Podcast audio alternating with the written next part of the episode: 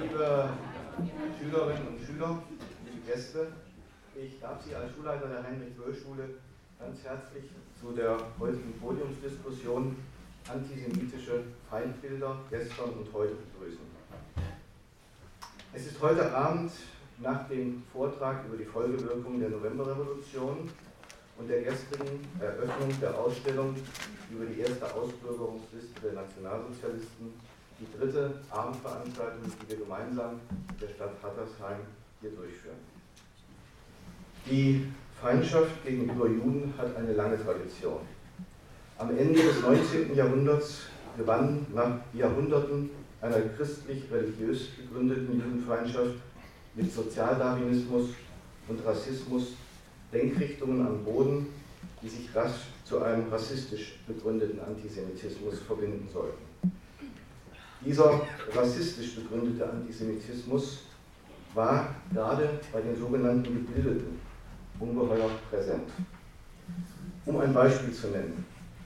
Der damals wohl prominenteste studentische, studentische Zusammenschluss, die Deutsche Burschenschaft, stellte beispielsweise in ihren Beschlüssen eines ihrer Burschentage fest, dass, ich zitiere, die Deutsche Burschenschaft in der Judenfrage auf dem Rassenstandpunkt stehe das heißt, der Überzeugung ist, dass die ererbten Rasseeigenschaften der Juden durch die Taufe nicht berührt werden.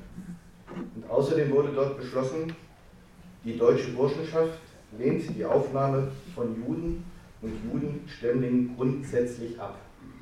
Zudem verpflichtete sie ihre Mitgliedsbünde, ihre Mitglieder so zu erziehen, dass eine Heirat mit einem jüdischen oder einem farbigen Weib ausgeschlossen ist. Ist interessant die Verbindung von Antisemitismus und Rassismus an dieser Stelle. All dies wurde bereits 1920 einstimmig so beschlossen. Zu einem Zeitpunkt also, als die NSDAP gerade erst zu konstituieren begann.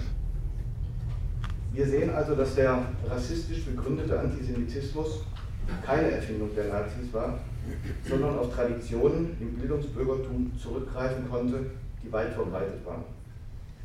Der Weg führt dabei von Heinrich von Treitschke, einem bekannten Historiker, der mit seinem Satz Die Juden sind unser Unglück 1879 den Antisemitismusstreit auslöste, bis über die Rassengesetze zur Reichspogromnacht 1938 und damit zur Vernichtung Massenvernichtung in Auschwitz, wenn man so will, der weitgehenden Vernichtung des europäischen Judentums in der ersten Hälfte des 20. Jahrhunderts. In den beiden deutschen Staaten lebte der Antisemitismus nach 1945 eher unterschwellig fort. In der Bundesrepublik gingen dabei Rechtsextremismus und Antisemitismus stets Hand in Hand. Die Ende der 70er Jahre publizierte Sinus-Studie stellte daher auch fest, dass der Antisemitismus zumindest latent in allen rechtsextremen Gruppen feststellbar sei. In jüngster Zeit ist im Kontext der Flucht Hunderttausender von Menschen vor den verheerenden Bürgerkriegen in Syrien und im Irak nach Deutschland ein Wiederaufleben antisemitischen Ressentiments zu verzeichnen. Bassam Tibi, ein namhafter deutscher Politikwissenschaftler, selber Moslem, in Damaskus geboren, formulierte in diesem Zusammenhang sehr pointiert, dass dieser neue Antisemitismus aus der Welt des Islam komme und warnte daher vor einem zugewanderten Antisemitismus bzw. einer Rückkehr des Judenhasses. Für viele Menschen mit muslimischem Hintergrund scheint es dabei zu einer Art kulturell geprägter Norm zu gehören, Juden abzulehnen. Die Erklärungen hierfür sind unterschiedlich. Dass man aber grundsätzlich sagen kann, wird eine solche Norm, zumindest für eine relevante Gruppe der Gesellschaft, gleichsam zur Normalität, fällt der Schritt vom Wort zur Tat leichter, da es für diese Gruppe gleichsam als legitim gilt. Oder umgekehrt, jüdische Schülerinnen und Schüler verstecken gerade deswegen oft ihre jüdische Identität, weil diese massiv bedroht wird. Es gibt also genügend Problembereiche, aus denen sich Fragen ergeben, die heute diskutiert werden können. Schülerinnen und Schüler unserer Schule stellen, äh, moderieren, moderieren die Veranstaltung und stellen Ihnen gleich die Diskussionsteilnehmer auf dem Podium hier rechts neben mir vor. Ich wünsche uns allen einen interessanten Abend.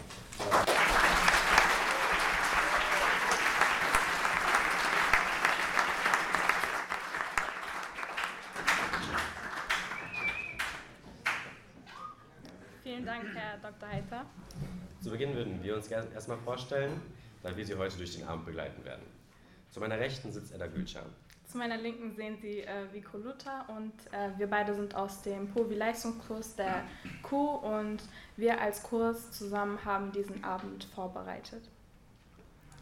Im Namen des Leistungskurses begrüßen auch wir alle Anwesenden und selbstverständlich auch unsere vier Referenten und Referentinnen, ähm, welche nun gleich von unseren Mitschülerinnen und Mitschülern vorgestellt werden.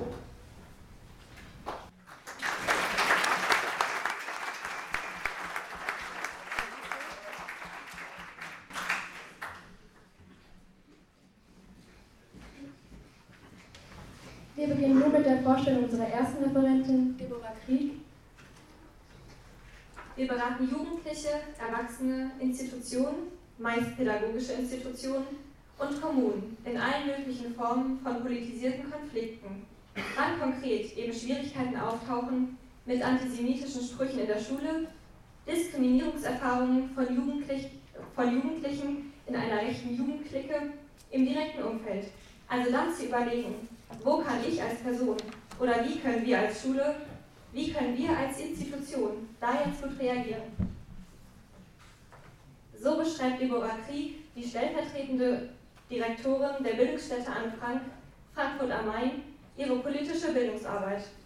Frau Krieg studierte nach ihrem Abitur Geschichte, Germanistik und Politologie, ebenfalls in Frankfurt. Seitdem ist sie in unterschiedlichen Formen in der Bildungsstätte Anne Frank tätig. Zunächst war sie ehrenamtlich im Vorstand. Seit 2008 ist sie freiberuflich als Bildungsreferentin tätig. Seit 2013 zudem stellvertretende Direktorin. Ihre Arbeitsschwerpunkte in der Bildungsstätte liegen dabei vor allem auf der historischen Bildung, der Beratungsarbeit in der postmigrantischen Gesellschaft, in der Mediation und im Konfliktmanagement. Die letzten drei Jahre kuratierte sie außerdem das Projekt Anne Frank Morgen mehr, welches ein interaktives Lernlabor zu den Themen Antisemitismus, Rassismus, Diskriminierung und Diskriminierung in Geschichte und Gegenwart darstellt. Die Eröffnung dieses Lernlabors fand am 12. Juni 2018 statt.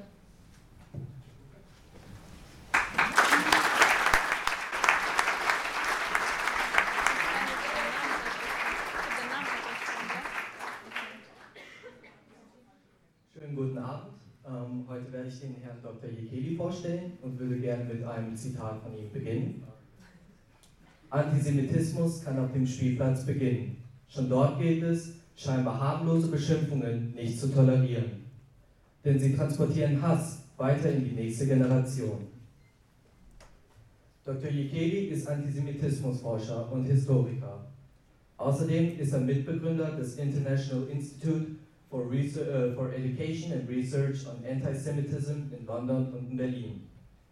Er besitzt ein Diplom im Fach Technischer Umweltschutz und Soziologie und hat zum Doktor der Philosophie promoviert, beides an der Technischen Universität in Berlin.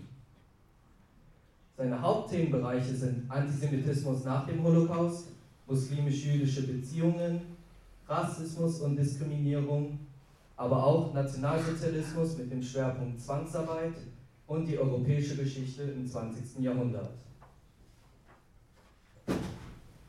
Aktuellere Beschäftigungen und Bereiche sind Antisemitismus in Frankreich und Deutschland heute und Antisemitismus in der sozialhistorischen Perspektive. Herr Jekeli initiierte die Kreuzberger Initiative gegen Antisemitismus. Er war außerdem Berater zur Bekämpfung von Antisemitismus des Büros für Demokrat demokratische Institutionen und Menschenrechte. An der Universität Tel Aviv war er Postdoc und veröffentlichte dort verschiedene Zeitschriften. Heute ist er Associate Professor an der Indiana University in Bloomington.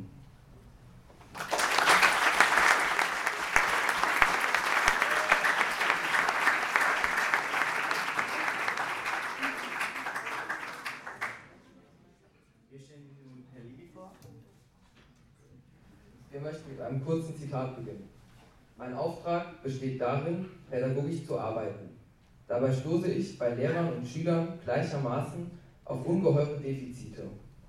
Noch immer existiert Wissen zum Judentum in einer Form, dass man annehmen könnte, es habe in Deutschland nie Juden gegeben. Herr Levy wurde 1956 geboren. Er stammt aus einer jüdischen Familie, welche 1935 aus Palästina nach Bad Homburg aufbrach.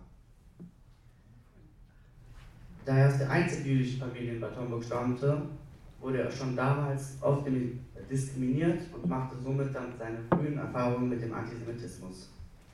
Nach seinem Abitur fing er an, in Mainz Lehramt zu studieren und begann unmittelbar nach seinem Studienabschluss als Lehrer an einer jüdischen Schule in Frankfurt am Main zu arbeiten. Er unterrichtete jüdische Geschichte und Englisch, aber durch Personalprobleme musste er auch auf den anderen Fächern agieren.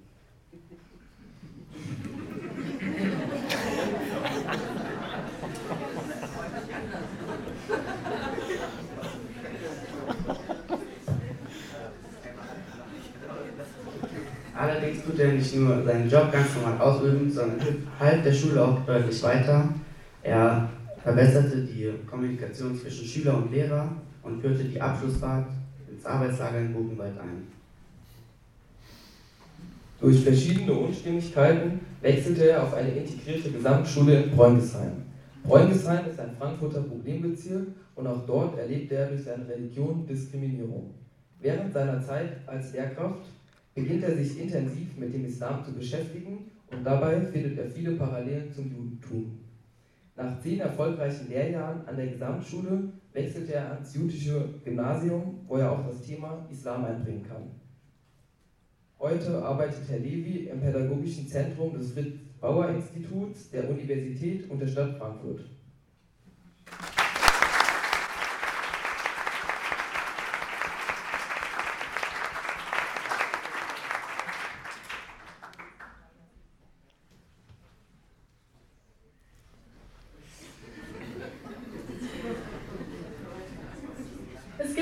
Zunahme von Antisemitismus. Wir nehmen die Sorge der jüdischen Gemeinde wahr. Hessen wird darauf reagieren. So Dr. Walter Fischelig.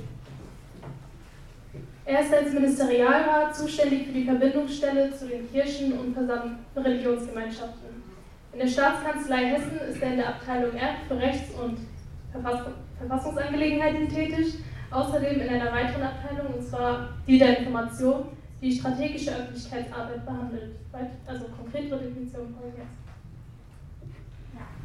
Also, die Abteilung Recht und Verfassung ist mit Verfassungsfragen von grundsätzlicher Bedeutung betraut. Sie vertritt das Land Hessen vor den Verfassungsgerichten und ist die Rechtsabteilung der Staatskanzlei. Die Abteilung Information hat unter anderem die Aufgabe, Reden, Grußworte und Aufsätze des Ministerpräsidenten zu entwerfen und zudem den Ministerpräsidenten und die Staatskanzlei über die wichtigsten Ereignisse zu informieren.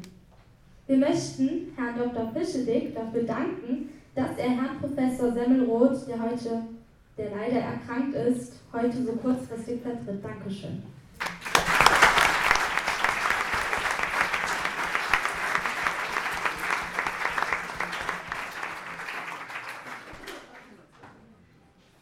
Vielen Dank. Die Referentinnen und Referenten werden nun ganz kurz auf ihren eigenen Tätigkeiten Tätigkeitsbereich im Hinblick auf den Antisemitismus eingehen und wir würden gerne mit Frau Krieg anfangen. Okay. Ja, die Bildungsstätte wurde ja schon vorgestellt ein bisschen. Ähm, insofern weiß ich gar nicht, wie viel ich noch ergänzen soll oder möchte. Vielleicht aber, ähm, was unterscheidet uns vielleicht auch von anderen ähm, Institutionen, die hier auf dem Podium heute vertreten sind und zum Thema arbeiten, ist, wir sind ein Verein ähm, und wurden 1994 gegründet im Stadtteil Dornbusch in Frankfurt. Das ist der Stadtteil, in dem die Familie Frank gelebt hat, bevor sie nach Amsterdam ausgewandert ist. Und das war damals vor allen Dingen ein Spurensucheprojekt einer Schule und verschiedener Schüler, das so den Auftrag gegeben hat, dass ähm, ja, engagierte Bürger und Bürgerinnen des Stadtteils gesagt haben, es muss eigentlich auch in Frankfurt einen Ort geben, der an Anne Frank erinnert. Und ähm, ja, so hat sich der Verein gegründet und war, hat sich auf die Suche nach Räumen begeben und war gleich auch mitten in der Diskussion, nämlich der Frage, wie soll so ein Ort eigentlich aussehen? Soll das ein Ort des Gedenkens sein, ein Ort der Erinnerung Oder ähm, soll da noch mehr passieren? Ähm, es gibt äh, keinen, in Anführungsstrichen, authentischen Platz, ähm, den man dort nutzen könnte, um äh, zu sagen, es, es, gibt eine Gedenkstätte. Und insofern war dann die Idee, eine Jugendbegegnungsstätte zu errichten. Jugendbegegnungsstätte war in den 90ern ähm, so ein bisschen das Konzept zu sagen, es, geht auch darum, den Besuch gerade von jungen und jugendlichen äh, Menschen zu organisieren, äh, ins Gespräch zu kommen, äh, gemeinsam über das zu sprechen, was eigentlich ja, vor Ort passiert ist. Und da war die Idee zu sagen, es muss ein Ort sein, der für gerade besonders für Jugendliche da ist, wo die diskutieren können, wo sie auf Augenhöhe und angstfrei sich beschäftigen können mit dem Nationalsozialismus, mit Antisemitismus, mit der Shoah. Ähm, im Laufe der Zeit haben wir uns umbenannt in Bildungsstätte Anne Frank. Das liegt unter anderem auch daran, dass wir eben keine Jugendbegegnungsstätte sind, wie man sie sonst in Gedenkstätten findet. Also man kann bei uns nicht übernachten. Wir arbeiten auch nicht nur mit Jugendlichen, insofern war das ein bisschen schärfer als Profil. Und haben aber von Anfang an Arbeit gemacht, einmal zur ja, historischen Bildung, das heißt ähm, eine Ausstellung zu Anne Frank in irgendeiner Form immer gehabt, die man besuchen konnte, in der junge Erwachsene, Jugendliche, die ungefähr so alt waren wie Besucher und Besucherinnen, äh, Gruppen durchgeführt haben, also sogenannte Peer Education gemacht haben. Ähm, das ist auch der Punkt, wie ich da irgendwie gelandet bin während meines Studiums und dachte, naja, machst du mal ein bisschen, aber hört auch wieder auf. Hat aber nicht geklappt, bin hängen geblieben. Ähm, genau, ähm, das ist so ein, ein ganz wichtiger Teil dazugehören, Zeitzeugengespräche, Gedenkstättenfahrten und was man also unter historisch-politischer Bildung kennt. Gleichzeitig war von Anfang an aber die Frage, soll nicht nur um die Vergangenheit, sondern auch um die Gegenwart gehen. Also um die Frage, welche Bedeutung hat die Vergangenheit eigentlich heute für uns? Was, ähm, man spricht immer davon, dass man aus Geschichte lernen muss. Wie kann das eigentlich aussehen? Was, was lernen wir denn eigentlich aus Geschichte? Was, was in der Gesellschaft wollen wir heute leben? Und insofern waren von Anfang an auch Themen wie Rassismus heute, Rechtsextremismus heute, Antisemitismus heute, Zivilcourage, äh, Themen, die in der Bildungsstätte verhandelt wurden. Und ähm, ja, es hat nicht lange gedauert, bis wir gemerkt haben, die Schüler und Schülerinnen, äh, die zu uns gekommen sind, waren häufig sehr offen und hatten viele Fragen, ähm, aber die waren nicht die einzigen, sondern auch die Lehrer und Lehrerinnen, die dabei waren, waren sowohl Teil des Problems als auch Teil der Lösung. Das heißt, wir mussten uns überlegen, okay, können wir da nicht auch Angebote machen, also Fortbildungsangebote, ebenfalls Fahrten, Abendveranstaltungen, ähnliche Sachen. Und so fingen wir dann auch mit der Erwachsenenbildung an. Und äh, in den 2000er Jahren war das dann, dass wir ähm, ja, ein Projekt hatten, äh, das nannte sich Rechtsextremismus, was heißt das eigentlich heute, wo wir an verschiedene Schulen gegangen sind, hessenweit, und vor allen Dingen darüber reden wollten, dass Rechtsextremismus nicht nur im Osten Deutschlands ein Problem ist. Also das ist ja eine Debatte, die man heute auch manchmal wieder so ein bisschen äh, mitkriegt, sondern zu sagen, wir müssen mal gucken, was in Hessen los ist und was in unserer Nachbarschaft los ist. Und da haben wir relativ schnell gemerkt, dass Jugendliche gesagt haben, ich brauche ähm, brauch mir keine Frage zu stellen, was Rechtsextremismus heute ist. Die sitzen mit mir im Bus, wenn ich morgens zur Schule fahre. Also ich habe ganz andere Probleme. Und das war dann der Auftakt zu sagen, wir müssen eigentlich, es gibt auch Momente, wo es nicht mehr darum geht, eine Aufklärungsarbeit zu machen, ein Projekt äh, oder einen Workshop oder ein anderes Angebot zu machen, wo man sich einfach nur informiert, sondern es gibt auch Menschen in Hessen, die akut Probleme haben und Unterstützung brauchen. Und das war dann der Beginn wiederum der Beratungsarbeit. Das heißt, wir haben Einzelpersonen, Kommunen, Schulen, andere Institutionen beraten, die gesagt haben, wir haben Schwierigkeiten mit Rechtsextremismus oder mit anderen Formen von politisierten Konflikten. Genau, und das hat bis dahin geführt, dass wir heute ähm, zwei Beratungsstellen bei uns äh, angesiedelt haben, nämlich einmal mit Response, ähm, die Beratungsstelle für Betroffene von rechter, antisemitischer und rassistischer Gewalt. Also da kann man sich hinwenden, wenn man da eine Erfahrung gemacht hat äh, und, und sich in irgendeiner Form zur Wehr setzen möchte oder das verarbeiten möchte oder einfach auch nur möchte, dass es bekannt wird. Und dann gibt es die Antidiskriminierungsberatung, Alibe-Netzwerk, das ist die externe Antidiskriminierungsberatungsstelle des Hessens. Also da geht es dann immer darum, wenn man sagt, ich, ich bin von Diskriminierung betroffen und möchte dagegen vorgehen und brauche vielleicht rechtlichen Beistand oder Menschen, die mich begleiten oder mir dabei helfen einzuschätzen, was ist das jetzt eigentlich.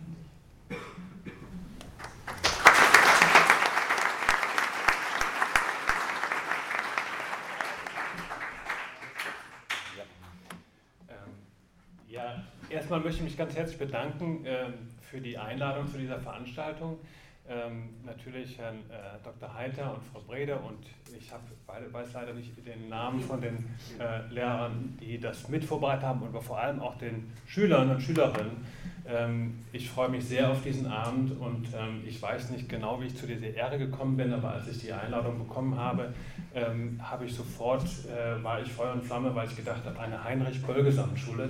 Heinrich-Böll-Gesamtschule, da sind alle meine drei Geschwister in Köln allerdings auf die Schule gegangen. Ich war auch selbst auf einer Gesamtschule, auch in Köln, aber nicht auf der Heinrich-Böll. Und bin sehr gespannt äh, auf die Diskussionen hier. eine andere nicht wirklich persönliche Beziehung zu dieser Gegend habe ich durch Dennis Yücel, der vor einem Monat hier war und gesprochen hat in Flörsheim. Mit dem habe ich mal äh, zwei, drei Monate in Berlin zusammen gewohnt, das ist allerdings schon sehr lange her. Da hat er noch nicht für die Welt, sondern für die Jungle World geschrieben. ähm, ja, und die Rede von ihm habe ich gelesen, die habe ich, da war ich auch nicht hier, äh, aber die fand ich auch sehr interessant. Ich weiß nicht, war jemand von Ihnen hier bei der Rede von Dennis Yücel vor einem Monat zur äh, Vereinigung, Deutschland Vereinigung, 3. Oktober. Hm, ja. Ähm, ist jedenfalls äh, nicht nur deutschlandweit bekannt, auch ich bin jetzt ja, wie Sie gehört haben, äh, seit ein paar Jahren in den USA. Selbst in den USA kennt man den Flörsheimer Dennis Yücel. Ähm, aufgrund seiner Inhaftierung natürlich äh, in der Türkei. Ähm, ich weiß nicht wie lange, aber ein Jahr, mindestens ein Jahr inhaftiert. Ja, ich ähm, bin, glaube ich, eingeladen worden ähm, aufgrund meiner verschiedenen Schwerpunkte, zu denen ich forsche. Mich hat ähm, vor etwa 15 Jahren, etwas länger ist das ja schon, ähm, ist mir aufgefallen, wie vielen in dieser Zeit, dass Antisemitismus nicht nur ein Thema der Vergangenheit ist, sondern dass es oft in Verschwörungstheorien daherkommt, die man äh, in, an vielen Stellen findet, wo man sie gar nicht vermutet. Und nicht nur von rechts, sondern auch von allen möglichen Gruppen. Äh, von links, ähm, von äh, rechts natürlich auch, ähm, von äh, Seiten, wie das angesprochen wurde, schon ähm, von äh, Migranten auch, äh, auch von äh, Islamisten, ähm, aber auch in der Allgemeinbevölkerung, die gar nicht politisiert sind. Herr Heiter hat ja ein Buch geschrieben über Herrn Gumbel. Und äh, das habe ich jetzt leider nicht äh, bis zu Ende lesen können, aber ich habe schon auch gesehen, diese Ausstellung, die Sie gemacht haben, da ist der Herr Gumbel auch dabei. Und der Herr Gumbel, der hat 1921 auch ein Buch veröffentlicht, das ist ja schon knapp 100 Jahre her. Ähm, und zwar hat er darin geschrieben, äh, ich glaube, das hieß vier Jahre politischer Mord. Ja? Äh, ist das richtig? Zwei Jahre. Bitte? Das war noch zwei Jahre. Ach so, ja. Auf jeden Fall, was er, er, was er gemacht hat, er hat auch die Täter benannt und sich die Daten vor allem genau angeguckt. Ähm, wer denn, äh, damals war die, äh, waren äh, Morde an Linken und an Rechten, er hat sich die genau angeguckt, äh, wie dann die verurteilt wurden und festgestellt, dass die äh, Morde an äh, Linken von Rechten, ähm, dass die weniger, die Rechten weniger bestraft wurden als die Linken. Aber er hat sich genau die Daten auch angeguckt. Und ich denke, das ist sehr wichtig, sich die Daten anzugucken, auch heute. Und wenn wir uns Daten angucken, wo kommt denn der Antisemitismus heute her, dann äh, kann man das auf verschiedene Arten machen. Man kann Umfragen machen, sich Umfragen angucken, man kann Leute selber befragen, was ich dann viel gemacht habe. Also ich habe äh, immer sehr gerne, rede ich mit Leuten und das habe ich zum Beruf gemacht. Ich äh, mache gerne Interviews in den letzten anderthalb Jahren habe ich äh, mit Interviews mit etwa 150 ähm, Menschen, die aus, dem, aus Syrien und aus dem Irak geflüchtet sind, äh, gemacht mit, äh, mit äh, zwei Kollegen, einer aus, äh, ein Kurde aus dem Iran und ein, äh, ein Syrer. Ähm, da sind wir in verschiedenen Städten in Deutschland ähm, durch die Gegend gefahren und haben da Interviews gemacht. Ähm, und man kann natürlich, also in den verschiedenen Befragungen, kann man einmal in der Bevölkerung nach Einstellung fragen, man kann aber auch Betroffene befragen, die von antisemitischen Vorfällen betroffen sind. Und Sie haben ja eine Stelle, ähm, wo Leute auch, die betroffen sind von Antisemitismus, aber auch von Rassismus, hinkommen. Und das wird jetzt ähm, bundesweit erst jetzt aufgebaut, ein Verfassungssystem, ähm, der systematisch antisemitische Vorfälle erfasst das ist äh, mit etwas Verspätung, würde ich sagen, ähm, in anderen Ländern. Äh, in Großbritannien, Frankreich ist das schon seit den 80er Jahren, wird das systematisch erfasst. In Deutschland fängt das jetzt gerade erst an. Ähm, aber es gibt äh, Umfragen unter Jüdinnen und Juden, die gefragt wurden, was sind denn Erfahrungen zu Antisemitismus und was denken Sie denn, wer sind die Täter? Und äh, da gab es eine Umfrage, die 2012 gemacht wurde in der EU, auch von der EU, äh, initiiert. Und da ähm, haben ähm, 40 Prozent der Jüdinnen und Juden angegeben, äh, die betroffen waren von Gewalt und äh, Drohungen, haben 40 Prozent gesagt, dass sie denken, dass die Täter äh, vermutlich Muslime waren. 14 Prozent haben angegeben, dass die Täter vermutlich von links kamen und 10 Prozent, dass sie von rechts kamen. Das heißt, es sind die Täter sind vermutlich nicht nur von rechts, sondern kommen auch von anderen äh, Stellen. Bei Beleidigung sah das etwas anders aus. Ähm, da waren das die Angaben in Prozent, 27 Prozent äh, von Muslimen wurden vermutet, 22 Prozent von links und 19 Prozent von rechts kann man sagen, vielleicht stimmt diese Umfrage nicht so richtig, äh, die haben vielleicht ist die Hälfte oder so. Es gab dann noch eine andere Studie, äh, vier Jahre später, in, äh, die nur auf Deutschland bezogen war, die die Ergebnisse im Groben bestätigt hat. Also scheint etwas, etwas dran zu sein. Wenn man sich Einstellungen anguckt unter ähm, Einfragen in der Gesamtbevölkerung, kann man feststellen, ähm, der Antisemitismus in Deutschland ging natürlich nach 1945 nicht weg. Ähm, der war nicht in den Köpfen, war nicht weg, nur weil die äh, Deutschen besiegt wurden von, den, äh, von der Sowjetarmee, von den Amerikanern, von den Briten, ähm, sondern er wurde unterdrückt. Aber ich habe eine Umfrage ähm, vor kurzem gelesen. Bevor Sie uns da ein bisschen vorgreifen, weil das Thema haben wir eigentlich für später noch geplant. So. Wäre super, wenn Sie, ja, ähm, wenn Sie ähm, den anderen beiden Referenten noch ein bisschen mehr Zeit geben, sich vorzustellen, damit wir dann noch genug Zeit haben und für die Fragen, weil das ist ja eigentlich unser ja. Thema ist. Ja? Also, wenn Sie schon.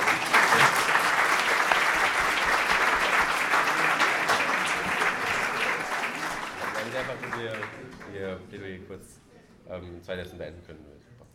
Ja, soll ich noch einen Satz zu Ende sagen? Ja, perfekt. Gut. Ähm,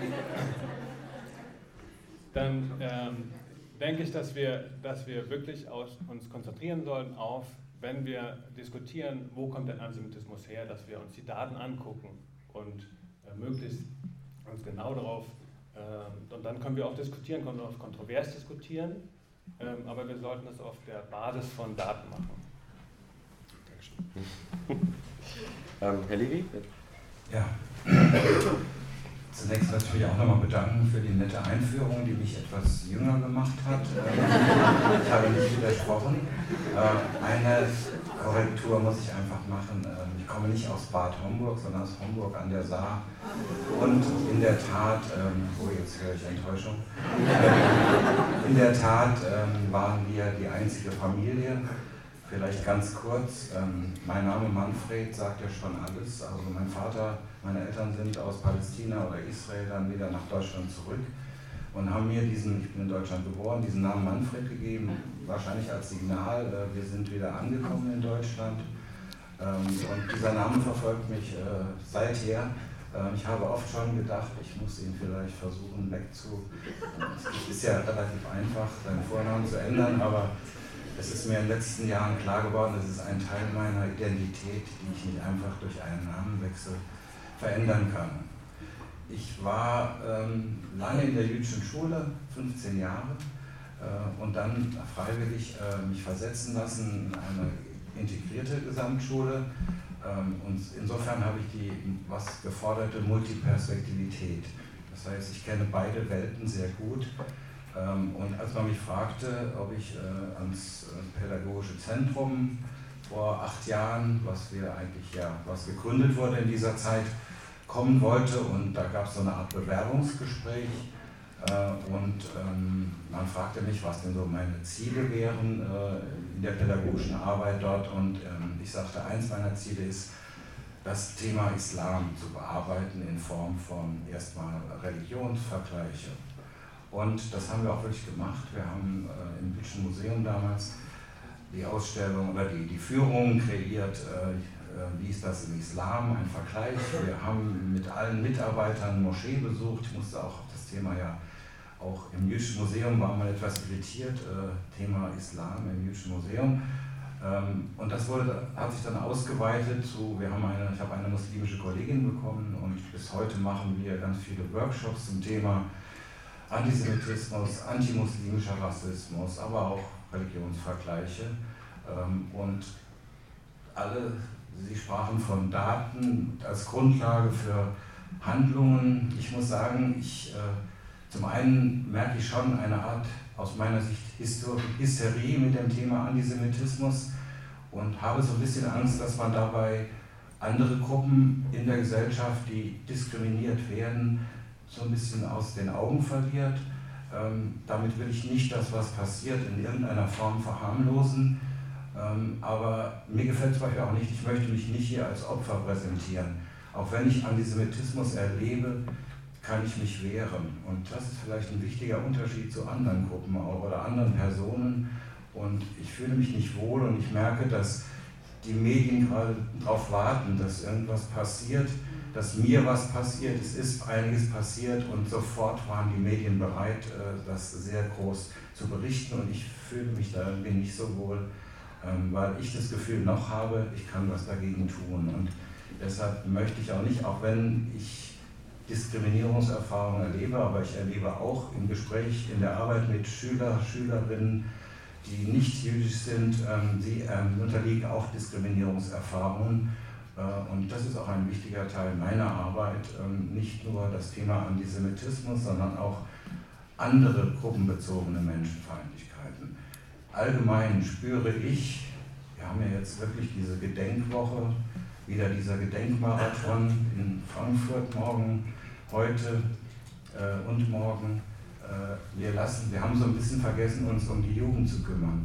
Ich sehe die Veranstaltung morgen in der Paulskirche zum Beispiel, da werden Sie fast nur Leute aus der jüdischen Gemeinde finden und Politiker, die ähm, ja, sich zeigen müssen, aber relativ wenig Jugendliche. Und das, denke ich, ist auch ein wichtiger Teil, Geschichte aufzuarbeiten, Verantwortung mit zu übernehmen, ähm, nicht in der Form von Schuld oder so, aber als ein Teil der deutschen Geschichte, die ich mit, die, hinter die ich, die ich auch miterleben muss oder hinter der ich, mit der ich mich beschäftigen muss, wenn ich hier lebe.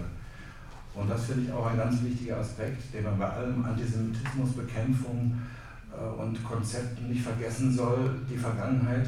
Und ich erlebe es ja bei vielen Jugendlichen, dass ich da schon feststelle, naja, okay, was haben wir damit zu tun? Ähm, nicht unbedingt eine Abwehr, aber fast eine Gleichgültigkeit. Und das, denke ich, sollte man auch nicht aus dem pädagogischen Handlungsfeld irgendwie entlassen. Bevor ich jetzt eine nette Hinweis kriege aufzuhören, mache ich es freiwillig selbst.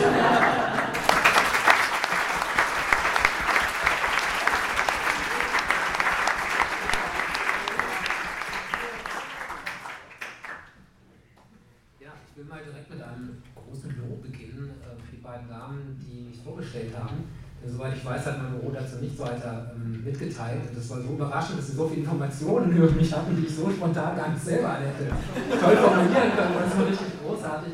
Also eine gute Recherchearbeit und heute ganz frisch noch einen Artikel mit eingebaut. Also großes Kompliment. Deshalb will ich zu mir auch gar nicht so viel sagen, sondern vielleicht ähm, ein bisschen was zu der Funktion der Person, die heute ja leider nicht hier sitzen kann, der Professor Semmelroth, beziehungsweise zu seiner Institution, die er auch ein Stück weit ist, als Beauftragter im Kampf gegen den Antisemitismus und für jüdisches Leben in Hessen.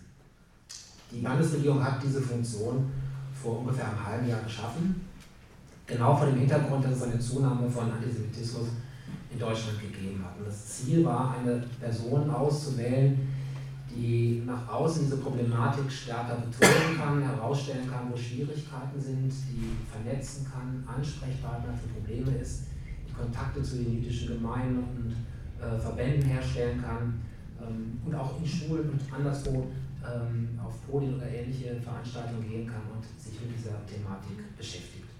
Das war nicht ganz unumstritten, so etwas zu machen, weil man immer auch die Frage, der Frage ausgesetzt war, äh, macht man damit eine Sache vielleicht noch wichtiger, als sie ohnehin zwar auch ist, aber schafft man nicht ein Problem, äh, nach außen und lenkt den Fokus darauf, was möglicherweise auch der andere Ressentiments weckt, was gar nicht so unbegründet war. Denn es gab tatsächlich auch Anrufe bei uns äh, von Menschen, die gefragt haben, was verdient der, warum muss denn da so einer überhaupt hin äh, geschaffen werden? Haben die das bisher gar nicht im Blick gehabt, dann haben die da versagt? Oder warum machen die jetzt noch mehr in dem Bereich? Es gibt doch schon Dutzende Beauftragte in Landhessen für ganz andere Sachen. Also gar nicht so einfach. Und auch eine Person zu finden, die sowohl das Vertrauen der jüdischen Gemeinden genießt, die auch gewisses Standing in der Gesellschaft hat, die sich mit dem Thema auskennt, auch das war nicht ganz einfach. Ähm, die Landesregierung ist diesen Schritt gegangen und ähm, am Anfang auch, glaube ich, recht erfolgreich. Jetzt, wie gesagt, leider seit längerer Zeit etwas äh, schwierig, weil der Semmelrund erkrankt ist. Aber ich glaube, der Weg, ähm, eine solche Funktion einzurichten, eine solche Person zu wählen und der Problematik des Antisemitismus auch ein Gesicht zu geben, der war, glaube ich, richtig.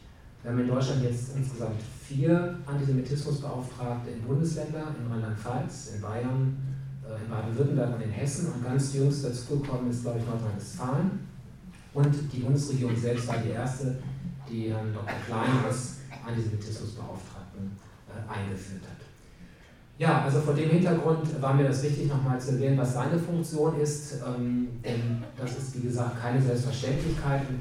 Wir haben es gerade schon gehört, der Legi hat es gesagt, die Medien springen auf sowas auch an. Also in der Tat war die Medienresonanz enorm groß. Also ich habe mit den Dingen eigentlich jeden Tag auch zu tun in anderen Bereichen, wenn wir einen Beauftragten für Wohnen oder für Mobilität oder für andere dringende Themen der Gesellschaft geschaffen hätte, hätte das niemand so richtig interessiert. Aber diese Thematik hat sofort ein enormes Medienecho ausgelöst. Und auch da kann man in der Tat fragen, einerseits gut, weil es die Sensibilität für dieses Thema natürlich enorm stärkt. Andererseits fragen andere wiederum, warum gibt es keinen für Islam, warum gibt es keinen fürs Christentum, auch da gibt es Probleme und dergleichen mehr. Also in der Tat äh, eine Funktion, die auch äh, durchaus Anlass äh, für strittige Fragen bietet.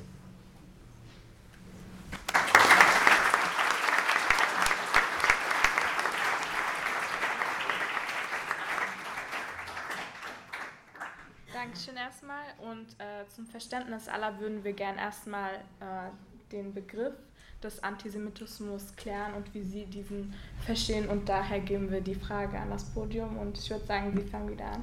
Okay. ähm, wir haben ja schon ein bisschen über Antisemitismus gesprochen. Insofern würde ich vielleicht einfach aufgreifen, was, was schon äh, gesagt wurde, nämlich dass Antisemitismus vor allen Dingen etwas ist, was äh, in allen möglichen Bevölkerungsschichten oder Milieus oder von ganz vielen verschiedenen Menschen ähm, äh, hervorgebracht wird oder ähm, ausgesagt wird oder Motivation ist, um bestimmte Dinge zu tun. Und ähm, ich habe jetzt gerade, als, als die Frage kam, warum gibt es nicht noch einen Beauftragten für Christen oder einen Beauftragten für Muslime, ähm, da wäre, denke ich, wahrscheinlich spannend zu gucken, gibt es auch noch einen Beauftragten für Juden, ähm, gibt es einen Beauftragten für Antisemitismus, gibt es vielleicht auch noch einen Beauftragten für antimuslimischen Rassismus. Ähm, ich mache die Unterscheidung deswegen, weil ähm, ganz häufig wir erleben, dass äh, Antisemitismus und Juden gleichgesetzt wird. Und ähm, tatsächlich braucht man keine Juden, um Antisemitismus zu haben, weil Antisemitismus ist eine Haltung gegen imaginierte Juden. Also ich habe eine Vorstellung davon, was Juden sind und wofür die stehen und das hasse ich. Und ähm, lange Jahre haben viele Menschen sehr engagiert probiert zu zeigen, dass jüdisches Leben viel vielfältiger ist und dass ähm, äh, Juden viel vielfältiger sind und dass ähm, gar nicht alle Juden reich sind und gar nicht alle Juden schlau sind und, gar, und überhaupt und so weiter. Und haben aber versucht, irgendwie an, mit, anhand äh, der Tatsache, wie Juden eigentlich leben und wo sie leben und was sie so machen, dass das mit dem Antisemitismus Quatsch ist. Aber Antisemitismus ist vor allen Dingen ein emotionales Wissen, da kann ich mit. Also das ist ein bisschen wie Donald Trump, der die ganze Zeit sagt, das ist Fake News, wenn ihm was nicht gefällt. So. Ähm, oder wie äh, andere Leute, äh, die, die einfach das, was ähm, Klimawandel gibt es nicht, oder das, das ne, ist, kann nicht sein. Also ich, ich habe einfach ein Wissen, das habe ich und das steht und da kann mir jemand mit Fakten kommen und mit allem Möglichen. Ähm, da kann jemand beweisen, wie toll er ist, da finde ich schon noch irgendwo einen Blöden. Ne? Also warum soll man in Interviewen jemanden finden, der reich ist und gerne die Welt äh, verschwören würde und ich weiß nicht was alles. Und da kann man den nehmen und sagen, das ist nämlich doch so. Also insofern glaube ich, ist das eine ganz wichtige Sache, dass Antisemitismus über Juden ist, aber nichts mit Juden zu tun hat. Ähm, und das andere ist, glaube ich, was auch ganz wichtig ist, Antisemitismus ist nicht nur eine Einstellung, also es ist nicht nur eine Ideologie, sondern das, gibt, das sind auch Praxen, das sind einfach Dinge, ähm, die Menschen tun seit Jahrhunderten und darüber nicht nachdenken. Also wie zum Beispiel in der Kirche äh, für die Rettung der Juden beten oder so. Ähm, das ist nicht böse gemeint, da denkt keiner drüber nach vielleicht, das machen die schon immer so. Ähm, dann gibt es Antisemitismus auch in Form von Stereotypen, von Bildern, von Sprache, viele Leute sich vielleicht gar nicht bewusst sind, dass es sich um Antisemitismus handelt. Insofern ist es sehr facettenreich. Es gibt eine Menge Menschen, die sich damit äh, in unterschiedlicher Form beschäftigen, sich daran reiben, äh, was sie zu sagen haben. Und ähm, ich glaube, es hat auch immer wieder Konjunkturen, dass man sich in bestimmten Formen damit auseinandersetzt. Was für uns besonders ist, glaube ich, ähm, ist, dass wir im Augenblick, sieht man das ja sehr deutlich, in einem Land leben, in dem es nach, also in dem es die Shoah gab und in dem es nach 45 plötzlich, äh, es war sehr schön formuliert vorhin, äh, der Antisemitismus ist nicht einfach irgendwie abgefallen, also die sind nicht alle aufgewacht äh, am 8. Mai und gedacht, ach Mensch, da war doch was. Sondern ähm, das wurde sozusagen einfach verboten und es gab dann eine Staatsräson zu sagen, wir sind nicht antisemitisch. Und ähm, das aber eigentlich ohne den Menschen was an die Hand zu geben, Antisemitismus zu erkennen, zu bekämpfen, sich neu zu orientieren, weil natürlich auch diese Frage nach der Umerziehung, die es gab, relativ schnell anderen ähm, zeitgenössischen Belangen zum Opfer gefallen ist. Da gab es den Kalten Krieg, und da, da, musste man neue Alliierte finden, äh, da musste man neue Allianzen schließen, äh, da gab es andere Feindbilder. Also das heißt, ganz viel wurde gar nicht bearbeitet, ähm, sodass ähm, Menschen, ähm, ja, es gibt Menschen, die haben ein geschlossenes antisemitisches Weltbild. Die erklären sich ähm, auch den, den ausbleibenden Regen wahrscheinlich irgendwie antisemitisch. Ähm, und dann gibt es eine ganze Menge Menschen, die haben bestimmte Dinge, also das waren die Verschwörungstheorien zum Beispiel, mit denen wir es zu tun haben. Also die, die würden jetzt nicht unbedingt den Regen mit reinnehmen, aber wenn es ähm, um äh, Migration geht oder so, dann, dann können sie sich das antisemitisch erklären. Dann gibt es eine Menge Stereotype, die Leute mit rumschleppen. So ein Wissen über Juden, wo sie gar nicht irgendwie merken, dass das eigentlich eine, ablehnende, feindliche Haltung reproduziert. Und ähm, dann komplett Unwissen. Ähm, dann gibt es Leute, die sind vielleicht eigentlich, würden von sich selber sagen, ich bin nicht antisemitisch und sagen trotzdem antisemitische Sachen. Das, haben, das erleben wir ganz oft. Also, dass Leute sich versuchen zu erklären, warum wurden eigentlich die Juden verfolgt und dann kommt ja, na, wahrscheinlich, weil die alle reich waren. Also das heißt, da versucht sich jemand eigentlich zu erklären, ähm, was kann man gegen Antisemitismus tun, was ist das, wo kommt der her, aber alle Antworten, die ich kriege, auch gerade wenn man Schulbücher anguckt, noch vor zehn Jahren gab es da sehr viele Erzählungen, die eigentlich eher aus einer antisemitischen ähm, Struktur stammen. Ähm, dann hatte man halt nur die Informationen. Und dann gibt es natürlich, das denke ich mal, wird man hier in der Schule auch kennen, äh, Antisemitismus kann, man, kann eine Provokation sein, kann Teil von Mobbing-Erfahrung äh, sein, kann, ähm, wird als jugendkulturelle Sprache genutzt. Ähm, wo viele sagen, das meine ich aber gar nicht so und die Adressaten verstehen das schon und die nehmen das nicht ernst, die wissen ja, wie ich zu denen stehe. Also es gibt ganz viele verschiedene Formen, in denen es auftritt. Und ich glaube, was im Augenblick in der Debatte ein bisschen untergeht, ähm, ist gerade, wenn man Betroffene befragt, dass sozusagen die Spitzen, also die Gewaltspitzen, die, ähm, die schlimmen Erfahrungen sehr im Vordergrund stehen, aber Antisemitismus als Alltagserfahrung untergeht. Also dass es nicht nur darum geht, ähm, natürlich auch, und das ist bedrohlich, aber es geht nicht nur darum, dass Menschen auf der Straße angegriffen werden oder dass ähm, Schüler die Schule wechseln, weil es ihnen nicht mehr gut geht, sondern es geht um Bilder und um Sprache, die überall im Alltag ist. Und das macht nochmal ganz viel mit einer Stimmung aus und in der Gesellschaft aus. Insofern ist Antisemitismus erstmal Alltag.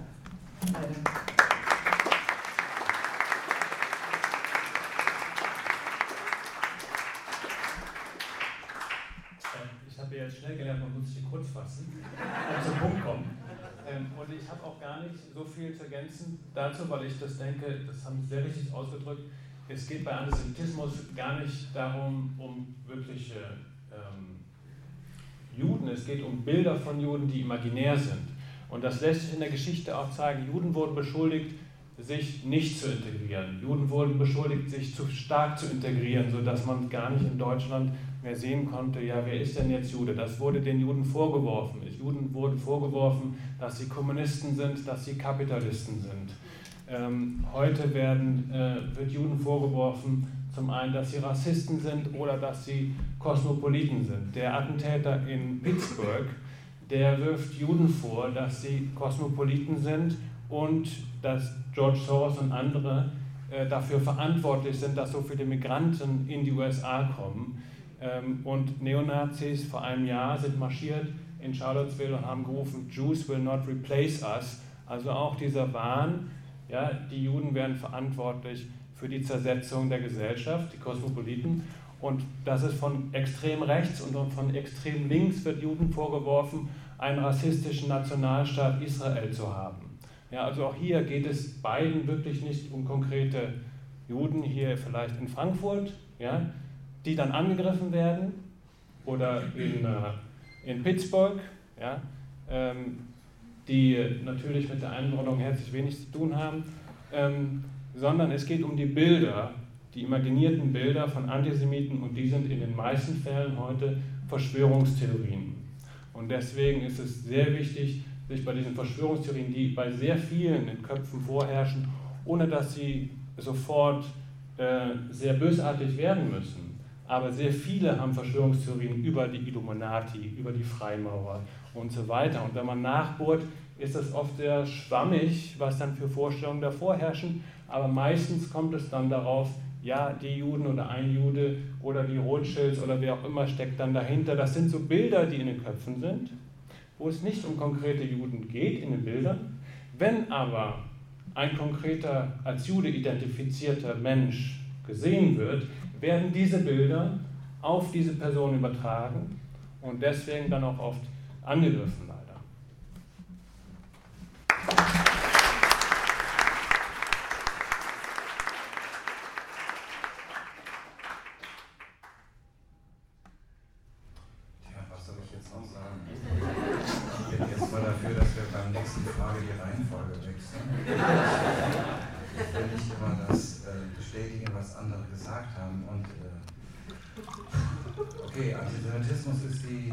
historische Form der Fake News. Ähm, das heißt, das meiste, was da erzählt wird, ist äh, nicht wahr, man konstruiert etwas, um irgendetwas zu beweisen. Antisemitismus ist Hass gegen Juden als Juden, wobei ähm, es nicht Juden auch betrifft, sondern sie stehen für etwas ähm, Abwehrendes. Es gibt so viele wissenschaftliche Untersuchungen, Einteilungen, primärer Antisemitismus, sekundärer, ähm, auf, wegen des Nahostkonflikts, ähm, Antisemitismus bzw. Israelfeindlichkeit. Ähm, ich habe es aufgegeben, mich damit so zu beschäftigen, weil in dem Moment, wo ich vor einer Klasse stehe und erfahre von dem Lehrer vorher, was so ähm, aus seiner Sicht antisemitische Äußerungen in der Klasse sind, dann ist es meist ziemlich egal, ähm, ob ich das jetzt einteile in primär oder sekundär.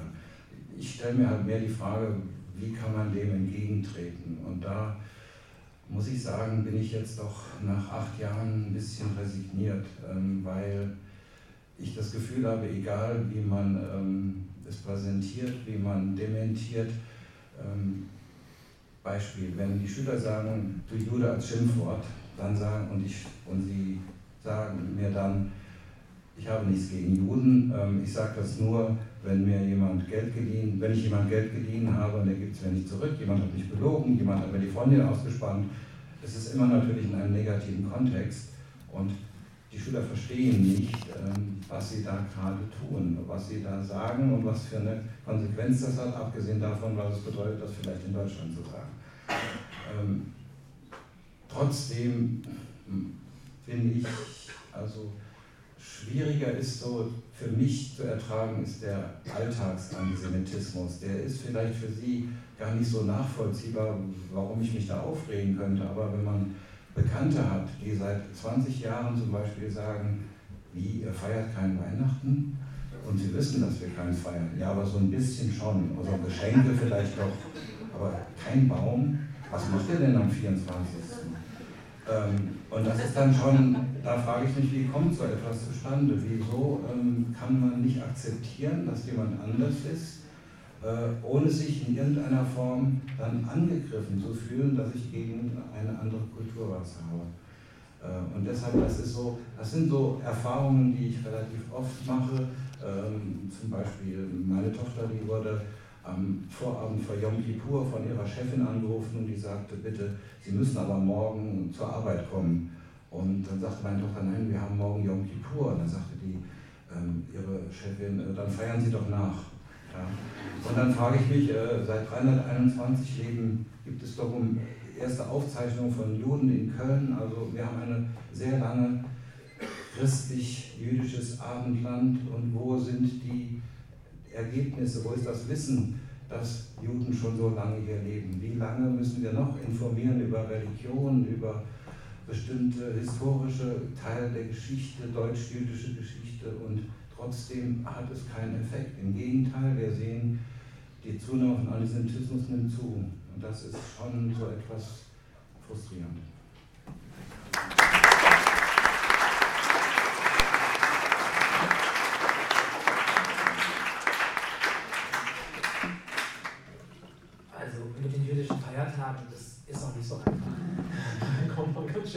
Schön durcheinander. Wir haben da auch bei uns im Haus immer auch die, die freudige Pflicht äh, zu gratulieren. Sie haben immer anders Weihnachten als wir, immer anders Ostern. Das ist kompliziert. Äh, ich glaube, es war umgekehrt. ja. Sie haben anders als wir. Da hat er recht. Da hat er völlig recht. Äh, Sie zählen ja anders die Jahre. Sie sind nicht weit uns voraus. 5776, 79. ähm, aber an sich unglaublich bereichernd und interessant. Und ähm, ich erlebe das auch immer, ähm, dass die Kollegen, die ähm, Hintergrund haben im, im beruflichen Kontext, äh, eigentlich mit uns weit sensibler umgehen, als das äh, manchmal umgekehrt passiert. Also das muss ich auch ausdrücklich äh, positiv hervorheben. Ähm, und auch unkomplizierter. Also es gibt ja auch manche Christen, die besonders sensibel äh, im Umgang mit anderen Religionen sein wollen. Das finde ich auch gut und wichtig. Das nennt sich Philosemitismus. Ja, ja.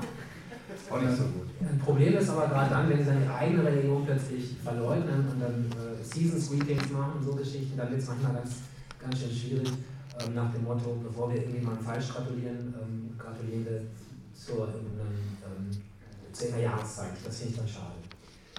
Ähm, der Begriff Antisemitismus, den zu definieren, äh, das ist eine wissenschaftliche Aufgabe letztendlich und das ist dann an einem bestimmten Punkt auch ermüdend. Also ob das jetzt mit Antijudaismus, Antizionismus zusammenhängt, äh, welche Spielart des Rassismus es ist. Ähm, am Ende des Tages ist es, glaube ich, ein Hilfsbegriff, äh, den man nutzen kann, um auf dieses Phänomen insgesamt aufmerksam zu machen. Und wir haben auch bei uns äh, in der Landesregierung natürlich diese Formulierung gewählt für den Beauftragten äh, im Kampf gegen Antisemitismus kann man auch schon wieder fragen, ist die Begrifflichkeit so überhaupt richtig, muss das alles ein bisschen anders heißen, aber dann wäre der Begriff noch länger. Der Zusatz ähm, des Titels lautet Und jüdisches Leben in Hessen. Ist, glaube ich, eine ganze Menge dann auch äh, umfasst, weil wir es eben auch nicht nur auf diese negative Variante äh, beziehen wollten. Ja, da will ich nämlich was zu sagen. Wir wollten nicht nur äh, diese Problematik des Antisemitismus und damit ja automatisch auch schon wieder eine Form der Diskriminierung vornehmen, indem wir äh, Juden und, und ein Problem in einen Topf immer automatisch werfen. Wir sollen gesagt, auch jüdisches Leben. Und ich erlebe das selber immer, ähm, wenn ich äh, mit den äh, jüdischen Bürgerinnen und Bürgern zu tun habe und den Institutionen. Natürlich ist ganz oft Holocaust-Thema, ganz oft ähm, Antisemitismus, aber immer, und das finde ich auch wichtig und gut, immer weisen sie auch darauf hin, bitte nicht nur rückwärtsgewandt. Wir wollen auch wahrgenommen werden als Menschen, die sich in diese Gesellschaft einbringen, die einen positiven Beitrag leisten und die konstruktiv ähm, in dieser Gesellschaft mitwirken und etwas Positives hervorbringen. Und das tun wir dann auch immer entsprechend äh, bei den Veranstaltungen, dass wir das würdigen und für den Weg nehmen. Das ist wichtig. Zwei, drei Punkte vielleicht noch, ähm, was die Strafbarkeit angeht. Das ist nämlich eine interessante, eine interessante Geschichte wo fängt die eigentlich an, wo hört die auf? Also, Sie haben ja vorhin auch verschiedene Phänomene beschrieben, von denen eigentlich der Großteil gar nicht im Bereich der klassischen Strafbarkeit liegt.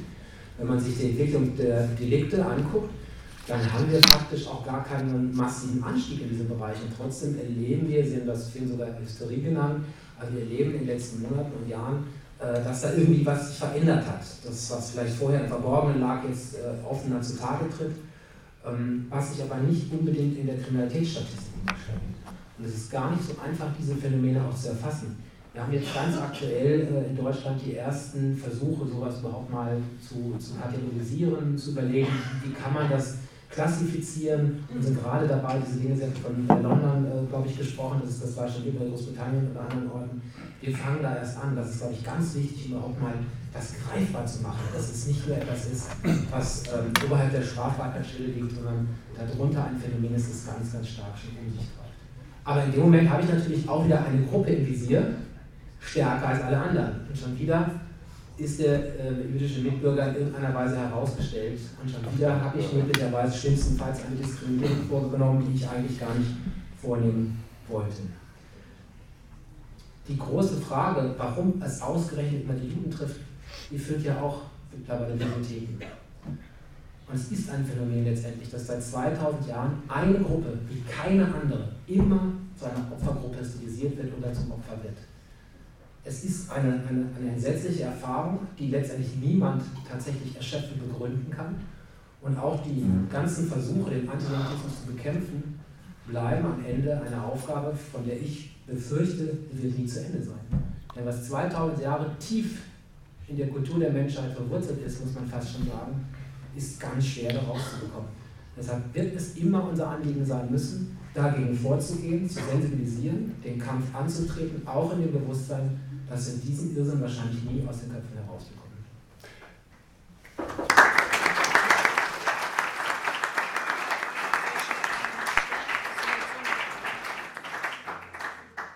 Dürfte ich dazu ganz kurz was sagen? Ja, ganz also, kurz. Ja, ich fand es sehr, sehr erstaunlich, ähm, dass Sie von der Landesregierung sagen, es gibt keinen Begriff für Antisemitismus.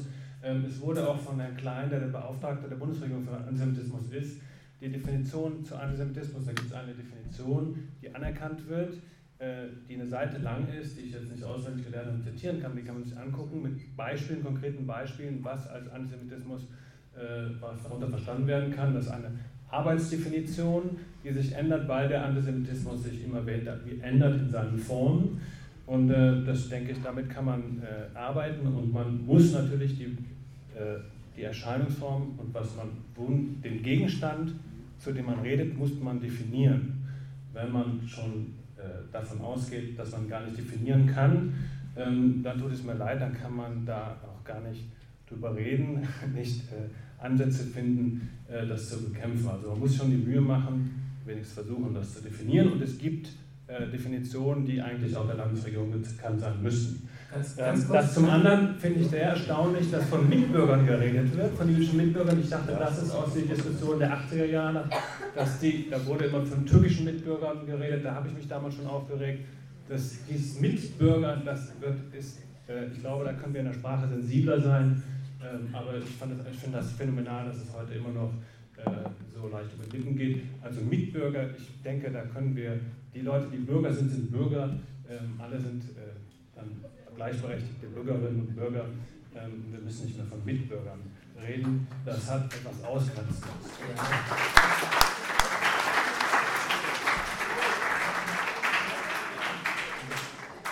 Zur Beruhigung, das machen wir auch, wir streichen es ganz bewusst aus Rücksichtnahme auf diese Sensibilität auch äh, aus bestimmten Sachen raus, dass es wirklich nur Bürgerinnen und Bürger heißt und sich niemand verletzt fühlt. Also das machen wir auch, da haben Sie völlig recht.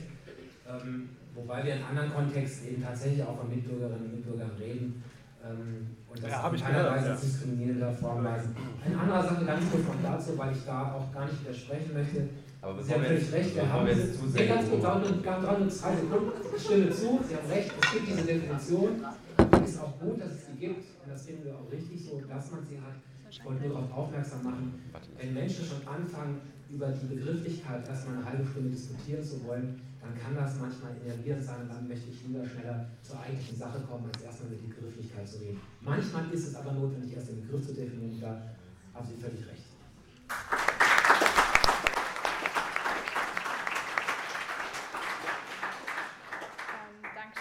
Also wir würden gerne nochmal unser Publikum fragen, ob sie zu dieser Begrifflichkeit noch irgendeine Frage hätten. Einfach fragen. Ja. Hm. Hallo. Ich hätte gerne eine Definition äh, vom Antisemitismus. Wie heißt es? Antisemitismus äh, vom Herrn Ikeli gehört, bitte. Ja, ja. Also, ähm, also war es nicht gerade, das war ja eigentlich gerade die Frage. Das haben wir ja gerade gemacht. Ja. Ich kann es aber noch mal ganz kurz knapp zusammenfassen. Ja, also ich kann jedem, es gibt ja Dr. Google, der sehr viele Sachen beantwortet, da kann ich ähm, empfehlen, sich mal anzugucken, diese sogenannte Arbeitsdefinition Antisemitismus, wenn wir das so eintippen. Die ist eigentlich auch die offizielle Definition, die die Landesregierung vertreten sollte. Ähm, das ist Das finde ich sehr schön.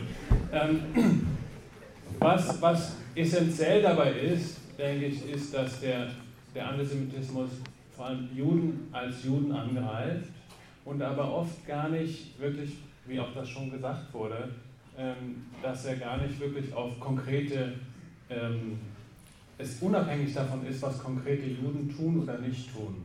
Es ist, ist die Idee über Juden, die vorherrscht und das wird aber, das trifft dann Juden. Wir können das nochmal ganz konkret machen. Hier in Wiesbaden war ein Anschlag auf eine äh, Synagoge 2014. Ich weiß nicht, ob das jemand von Ihnen mitbekommen hat. Da gab es einen Anschlag 2014, ähm, einen Brandanschlag auf die Synagoge. Äh, den haben Sie wahrscheinlich gemeldet bekommen, weiß ich nicht, aber ob das Ihr Einsatzgebiet ist. Und dann gab es ein Gerichtsurteil. Ähm, und in dem Gerichtsurteil hieß es, das ist nicht Antisemitismus, weil die Täter waren so wütend auf Israel. Haben aber die Synagoge angegriffen. Das heißt, da beim Gericht gab es keinen Begriff davon, was denn Antisemitismus ist. Wenn man Juden angreift, egal mit was für Begründungen, die wurden als Juden angegriffen. Warum wurden da Juden rausgepickt? Das kann nur in einer antisemitischen Vorstellung sein, dass gesagt wird, die Juden sind verantwortlich für was immer irgendwo passiert. Deswegen ist es diese Bilder von Juden, die dann direkt auch auf Juden, ähm, konkret Juden übertragen werden und deswegen Juden angegriffen werden.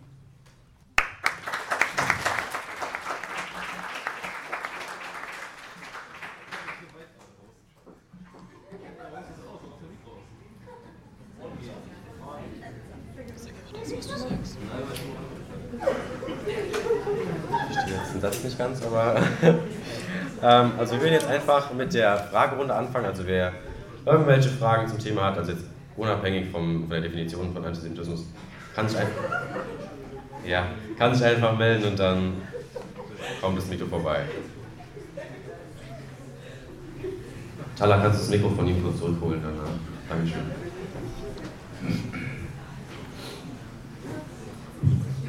Ähm, ähm, hört mich wieder? Ja. ähm, eine gute Frage ist, äh, ihr habt gesagt, seit über 2000 Jahren Antisemitismus.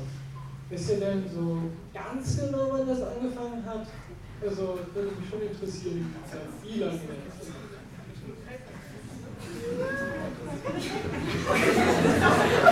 Darf ich dazu was sagen? Ja. Oder wollen Sie dazu?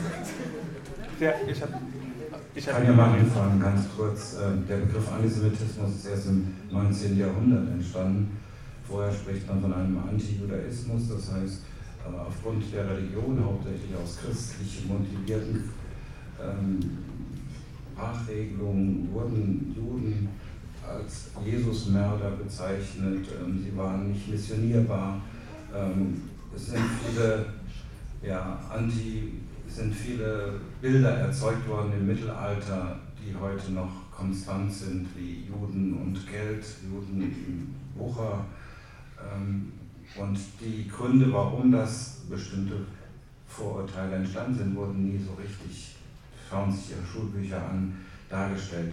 Ähm, das heißt also, erstmal war es nicht Antisemitismus und das kam erst in Mitte des 19. Jahrhunderts und ähm, da ging es dann weiter zum Rassismus. Und der schon vor der NS-Zeit definiert wurde und angewandt wurde und ähm, dann von dem NS-Regime äh, brutalst ausgenutzt. Hast du deine Frage ungefähr gar nicht beantwortet? Ich würde gerne was ergänzen, wenn ich darf. Ja, ja selbstverständlich. Ähm, weil das Wort des christlich-jüdischen Abendlandes schon mal gefallen ist. Ähm, finde ich, glaube ich, ganz wichtig, dass man nicht denkt, sozusagen, irgendwie seit 2000 Jahren äh, global gibt es Antisemitismus und ähm, fragt sich jetzt, Mensch, vielleicht hat ja doch was mit den Juden zu tun irgendwo muss das ja herkommen, sondern das ist ein Bestandteil der christlich-jüdischen Beziehung. Also das heißt, es ist eine, eine Auseinandersetzung, die theologisch ist. Ähm, und ähm, es, es, gab auch Juden an anderen Stellen, wo es keine Christen gab, da gab es keinen Antijudaismus in dem Sinne, ähm, weil diese Auseinandersetzung so nicht stattgefunden hat. Also insofern ist das äh, ein Teil der christlich-jüdischen Auseinandersetzung in Europa. Ja, wenn ich dazu auch noch was ergänzen darf. ähm, ich, wie Sie vielleicht gemerkt haben, ich halte es wichtig, äh, über Begriffe nachzudenken äh, und da ähm, auch scharf zu sein. Und Antisemitismus oder auch Judenfeindschaft, der, das, der Begriff dessen macht nur Sinn, wenn es etwas Spezifisches ist. Ansonsten kann man auch allgemein von Rassismus oder hier fiel das Wort gruppenbezogene Menschenfeindlichkeit, auch was für immer Begriffe man nutzen will. Aber wenn man sagt, Antisemitismus oder Feindschaft gegen Juden ist etwas Spezifisches als Gruppe an sich, dann lässt sich, kann man die Frage stellen, machen Historiker auch, gab es schon vor dem Christentum etwas Spezifisches gegen Juden? Und da kann man sagen, hm, vielleicht bei den Griechen, man ist sich aber nicht sicher, weil man nicht genug Quellen hat. Man weiß nicht genau, ob es da etwas Spezifisches gab, was darüber hinausging, nur gegen andere Gruppen, die ja nicht die Eigengruppe war, zu polemisieren, was äh, Xenophobie oder was ähnliches war. Seit dem Christentum aber, seit dem äh, ersten, zweiten, dritten Jahrhundert massiv, dann im dritten Jahrhundert, ähm, gibt es etwas Spezifisches gegen Juden und das ist, man muss sich das vorstellen, wir sind ja jetzt in einer säkulären Gesellschaft, die aber erst 200 Jahre, ähm, wenn es hochkommt, eigentlich äh, so besteht und in einer tief religiösen Gesellschaft. Das Christentum war eine jüdische Sekte und die musste sich abgrenzen gegen das Judentum, um als eigenes zu bestehen überhaupt. Und in dieser Abgrenzung in den ersten Jahrhunderten waren Synagogen und Kirchen, das waren die, dieselben Gebäude. Und dieselben Gebäude, aber es waren verschiedene Gruppen, die da drin agiert haben, gepredigt haben, gewettert haben, die einen gegen die anderen. Und es hat sich dann ein, ein, ein judenfeindlicher Diskurs bei einigen von den äh, Kirchenvätern im dritten, vierten Jahrhundert rausgebildet, die massiv gegen Juden gewettert haben, aber auch da schon nicht nur direkt gegen Juden, sondern gegen, es gab unter den Christen verschiedene, verschiedene unterschiedliche Christen, die sich gegenseitig bekämpft haben. Und diese unterschiedliche Auffassung, was denn das Christentum ist, was der richtige Glaube ist, ja, das war ja für die Menschen total wichtig. Was ist die Wahrheit an, an den Glauben an Gott? Und die haben sich gegenseitig beschimpft, als Juden beschimpft. Die haben gesagt, ihr seid so, ihr glaubt so falsch, an die, an die Begrifflichkeit, was Gott ist, und so wie die Juden. Das heißt, damals schon im 4. Jahrhundert ging es denen gar nicht, Chrysostom ist einer der ganz bekannten, ging es dem nicht um die Juden wirklich, konkret Juden, sondern er hat eine andere christliche Sekte beschimpft, gesagt, ihr seid wie die Juden.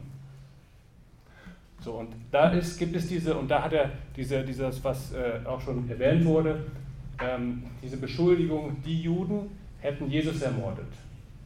Und dann nicht nur die Juden, ich weiß nicht, die 20, 30 Juden, die da vielleicht drumherum waren, sondern alle Juden für alle Zeiten sind daran schuld, Jesus ermordet zu haben. Dass natürlich die Römer damals die Macht hatten und die Römer äh, Jesus ans Kreuz genagelt haben und dass Juden da vielleicht einen marginalen Einfluss hatten, die da konkret waren, das spielt dann keine Rolle. Aber wenn man das glaubt, wenn man glaubt, dass die Juden Jesus ermordet haben, und wenn man dann glaubt, dass Jesus Gott ist, dann heißt es, man glaubt, dass die Juden Gott ermordet haben. Wer kann Gott ermorden? Satan. Das heißt, die Juden sind äh, vom, vom Satan. Das war das Denken, was sich dann in einigen christlichen Sekten weitergesponnen hat. Und darauf fußen sehr viele Stereotype. Im Islam ist das wieder etwas anderes, aber auch da herrscht die Schwierigkeit. Der Islam ist auch eine Religion, an die an eine Wahrheit, an einen Gott geglaubt wird. Und auch da gibt es dann die Frage, ja, was macht man denn mit den anderen Religionen? Und das Alte Testament und der Koran sind ja sehr ähnlich. Wie geht man damit um, damit der, mit der Tatsache, dass die Schriften im Alten Testament, also ähm, nach was die Juden glauben, dass die Stories fast die gleichen sind wie im Koran, viele der Stories. Dann sagt man aber, weil der Koran das Wort Gottes, direkt das Wort Gottes ist, muss ja das andere, das Alte Testament, eine Fälschung sein. So ist die Logik da drin. Und das kann sich natürlich weiterspinnen. Und daraus entstehen einige von diesen Stereotypen, die wir heute immer noch finden.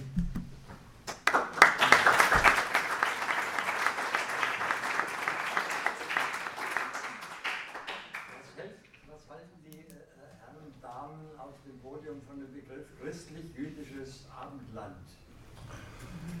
Ähm, für mich ist das eine Alibi-Funktion, um sich ähm, gegen den Islam irgendwie abzuschirmen. Ich glaube, ich finde es ein bisschen schwierig, ein, eine Nation, ein Volk, äh, ein Teil des Volkes, die sechs Millionen Juden umgebracht hat, von Dankeschön. einem christlich-jüdischen Abend anzusprechen. Ich nicht.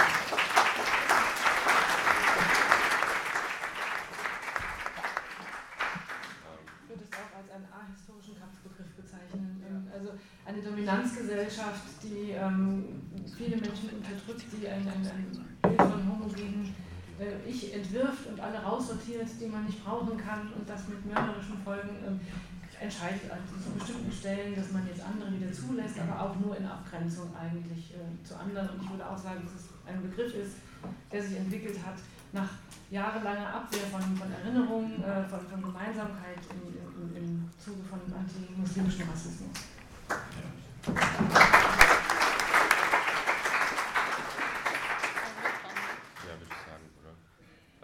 wir haben noch ein paar Fragen bekommen, also die Mädchen oder Zahlhaar könnt ihr bitte ganz nach hinten. Habt ihr schon? Ja. Okay.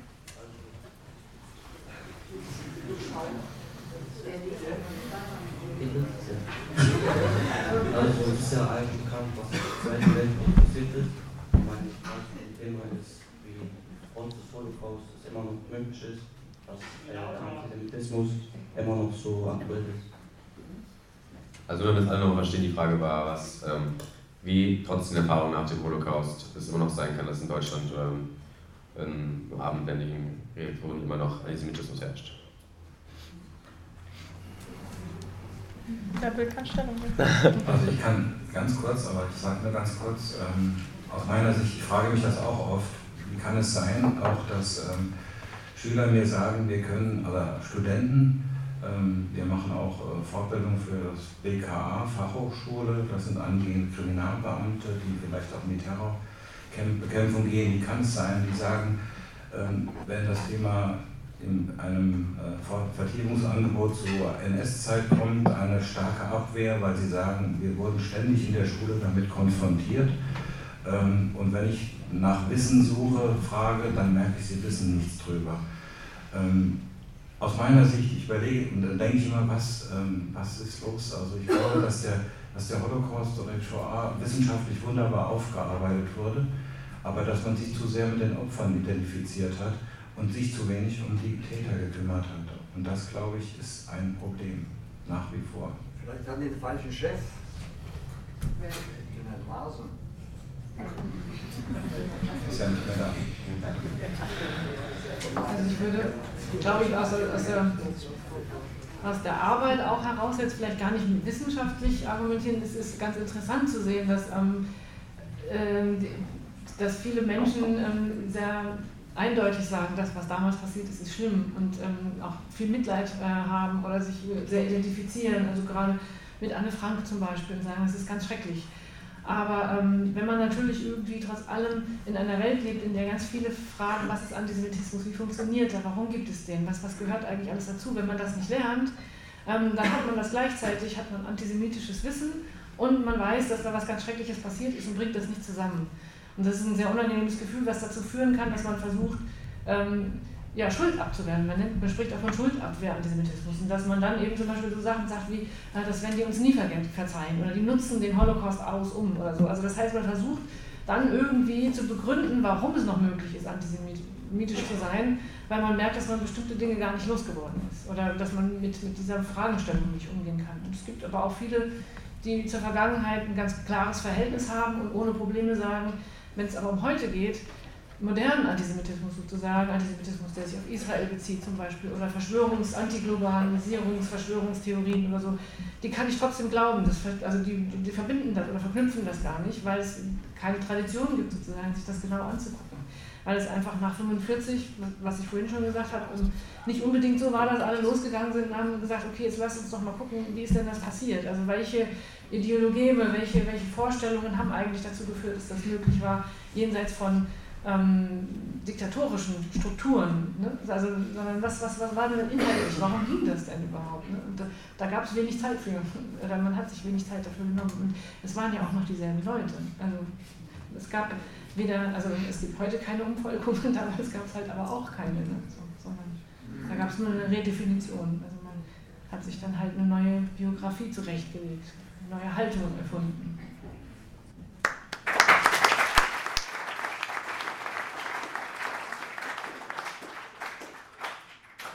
Außerdem gibt es ja Strömungen in unserer Gesellschaft, in der politischen Landschaft, die einen Geschichtsrevisionismus eingeleitet haben in Deutschland.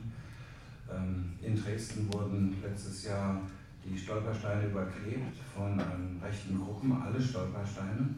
Äh, anlässlich des Jahrestags der Bombardierung Dresdens hat man die Namen der nicht-jüdischen Opfer, die es gab, ähm, auf diese Stolpersteine geklebt. Die Bundesbahn hat überlegt, äh, einen Zug mit Anne Frank, Anne Frank Zug, äh, einen ICE, einen neuen zu benennen ähm, und hat sich dann später nach Protest entschuldigt, dass sie Gefühle verletzt hat. Pick und Kloppenburg äh, hat einen Werbespruch im Mai rausgebracht, jeden das seine. Ähm, es gibt äh, NS-Moden mit äh, NS-SS-Zeichen mit äh, gelbem Stern äh, drauf. Und das denke ich natürlich, diese Zitate von Höcke, dieses Zitat, äh, das Holocaust war mal eine Schande für, das, für, Deutsch, für Deutschland oder ähm, der Vogelschiss der Geschichte, diese Zeit zu bezeichnen, das sind alles Sachen, die gehen nicht nur in eine Nichtverarbeitung, sondern die drehen die äh, Geschichte um, die äh, machen aus den früheren Tätern Opfer. Und das ist, das ist für mich, das sind die neuen Gefahren, wo wir auch wirklich nicht mehr ruhig sitzen sollten, und, sondern da unsere Stimme erheben, was wie auch immer.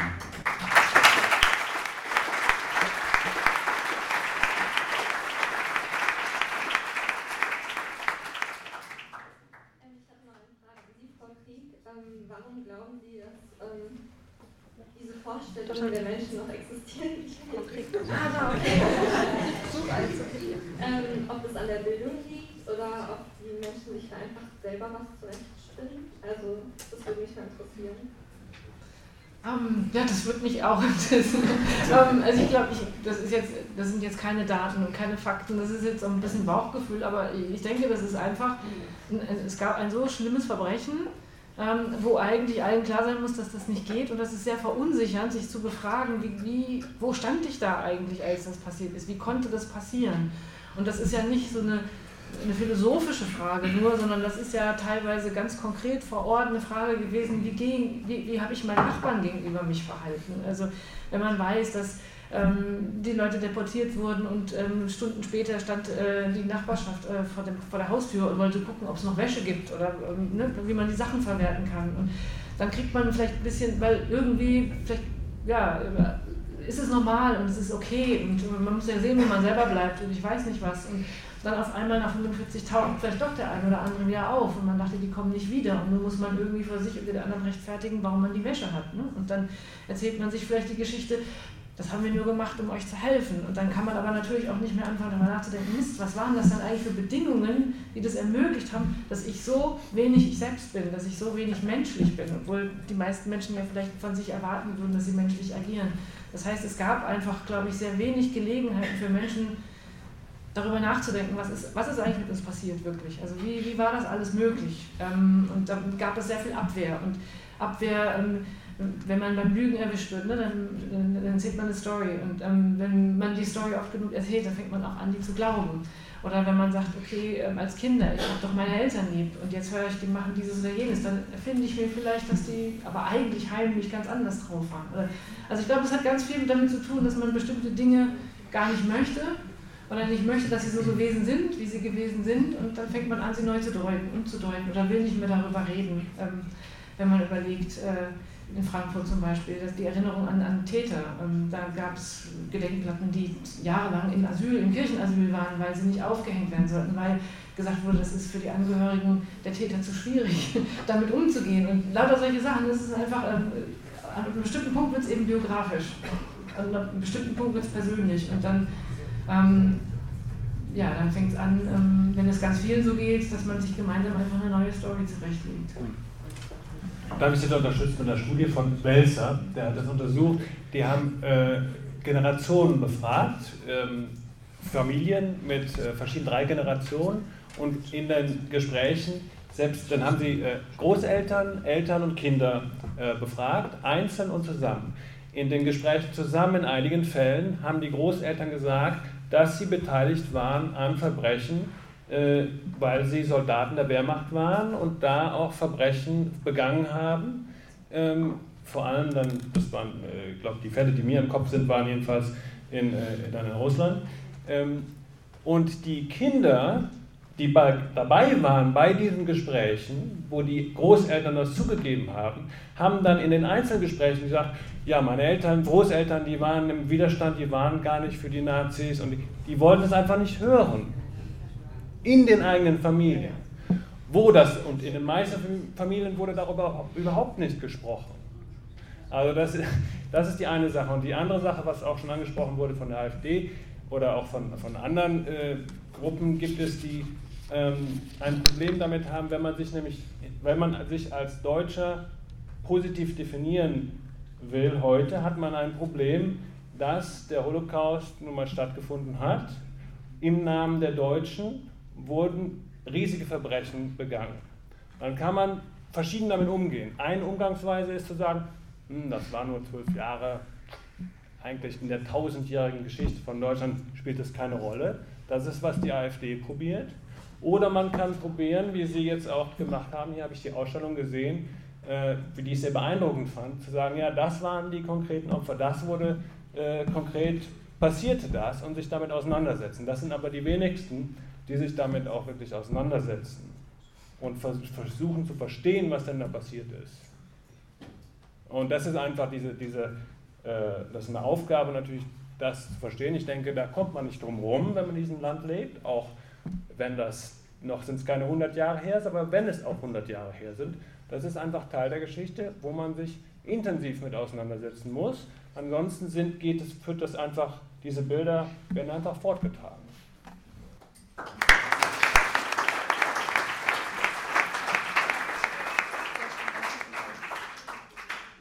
Also wir haben hinten noch eine Frage. Also meine Frage lautet, hat es mit Antisemitismus zu tun, wenn Israel die Existenzberechtigung abgesprochen wird, wie beispielsweise von der Hamas oder äh, Iran? No.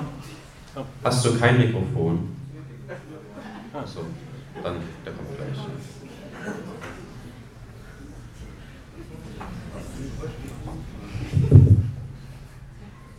Hallo? Äh, hat es mit ähm, Antisemitismus zu tun, wenn Israel die Existenzberechtigung abgesprochen wird, wie beispielsweise von der Hamas oder vom Iran? Ja, klar. ja. Also die, die Frage ist, meine, in Israel wohnen heute der, die Mehrheit der Juden. Wenn, äh, wenn Israel nicht mehr bestehen würde, wenn die israelische Armee morgen sich auflösen würde, ist unter anderem Hamas, aber nicht nur Hamas, Hisbollah, syrische Staat, die alle sind eingeschworene Feinde von Israel und würden sofort in Israel einfallen, wenn die Armee nicht mehr da wäre. Unabhängig davon, ob das die Frage, ob Antisemitismus oder nicht, würde es zu einem riesigen Massaker da höchstwahrscheinlich kommen. Das ist einfach eine gefährliche Sache, äh, zu, zu, fordern, dass sich die israelische Armee auflösen sollte oder Israel auflösen sollte. Und bei Hamas, also äh, die rufen explizit nicht nur zum Tod von Israel auf, die rufen explizit zum Tod von Juden auf. Dass das Antisemitismus ist, ist ganz klar. Beim Iran ist es auch ziemlich ähnlich.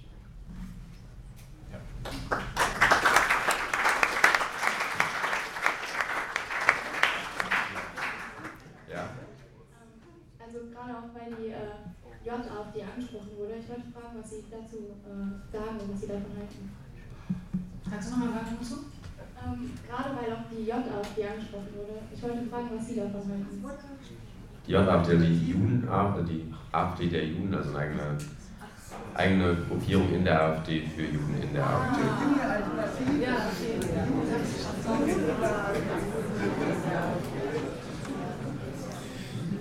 Also ich kann dazu sagen, dass ähm, muss man machen, muss, also wenn man das will, muss man das machen, also das immer sagen, aber ähm, ich glaube, das ist genau wieder der Punkt, dass äh, tatsächlich irgendwie ähm, wir das häufig erleben, dass ähm, Leute ernst genommen werden, wenn sie sagen, ach, das ist alles gar nicht so schön.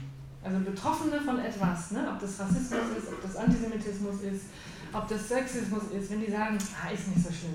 Dann heißt immer, ja, aber ich kenne einen, ich kenne eine, die findet es gar nicht so schön. Wenn die sagen, das ist schlimm, wenn die sagen, ich möchte so nicht genannt werden, oder wenn die sagen, das ist ein Problem, dann wird meistens gesagt, das ist ganz schön empfindlich. Insofern weiß ich nicht, ganz ehrlich, ähm, warum soll es bei Juden nicht Deppen geben, die ähm, sagen, ich, ich, ich, also Entschuldigung, das ist jetzt meine politische Meinung, ne? also ähm, dass, man, dass man doch ein bisschen beknackt sein muss, um in der AfD zu sein, aber das ist natürlich vielleicht, finden anderes äh, total beknackt, woanders zu sein, aber ähm, egal wie man das findet, ähm, gibt es überall in der Bevölkerung Menschen, die sich für bestimmte Dinge entscheiden, das sagt aber erstmal nicht über alle was aus. Ja, ich stimme dir voll zu. Es zeigt, wie normal wir sind. Äh, wer andere Maßstäbe an Juden hat. Ähm, das ist genauso wie wenn Leute sagen, sie können nicht verstehen, was die Israelis machen, wo die doch die äh, erst, wo die doch die ihre Großeltern so gelitten haben im Holocaust. Ähm, wir sind keine besseren Menschen, wir machen genauso Fehler. Es gibt auch Muslime übrigens, die in der AfD sind. Ähm, das heißt, auch wir haben äh, Idioten und sind somit völlig normal.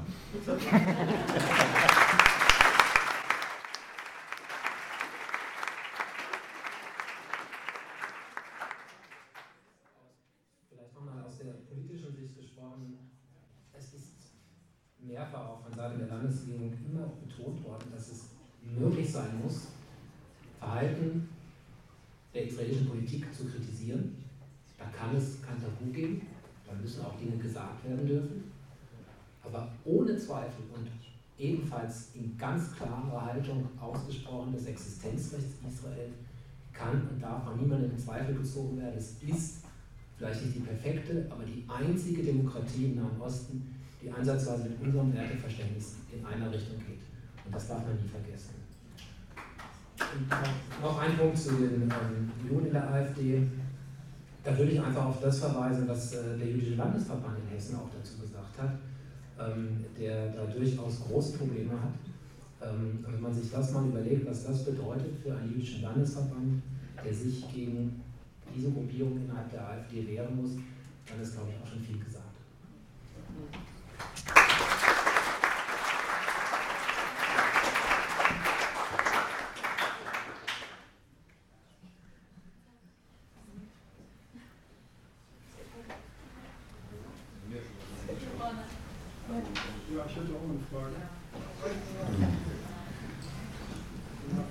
Bisschen ratlos. Ähm, ich habe so mehrfach über so psychologische Kategorien der Verarbeitung und Bearbeitung des Problems hier rausgehört.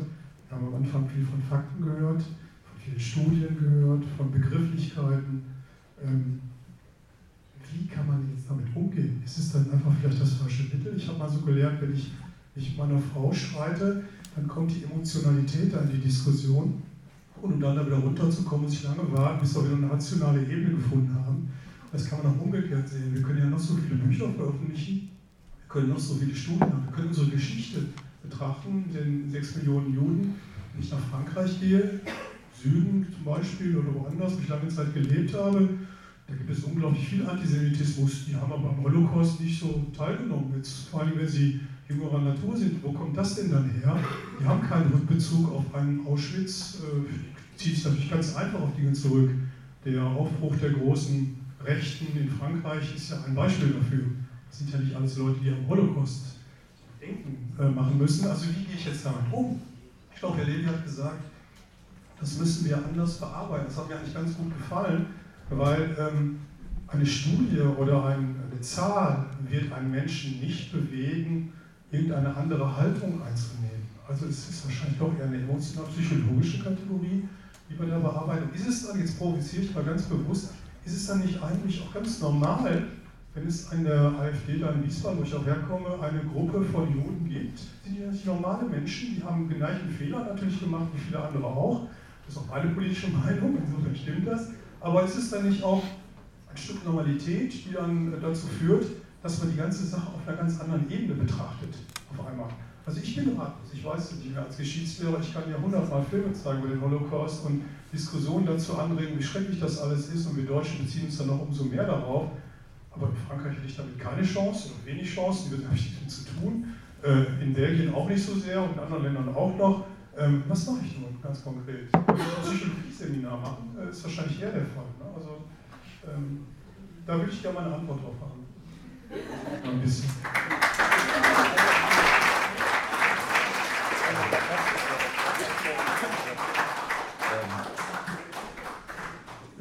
Haben doch schon was gemacht. Also ich war gestern hier in der Schule, äh, da habe ich sehr viele, ich habe mir alle äh, Aushänge von den Projekten, die an gestern liefen, angesehen und dachte, wow, das ist eine sehr, sehr, sehr intensive Beschäftigung mit verschiedenen Themen.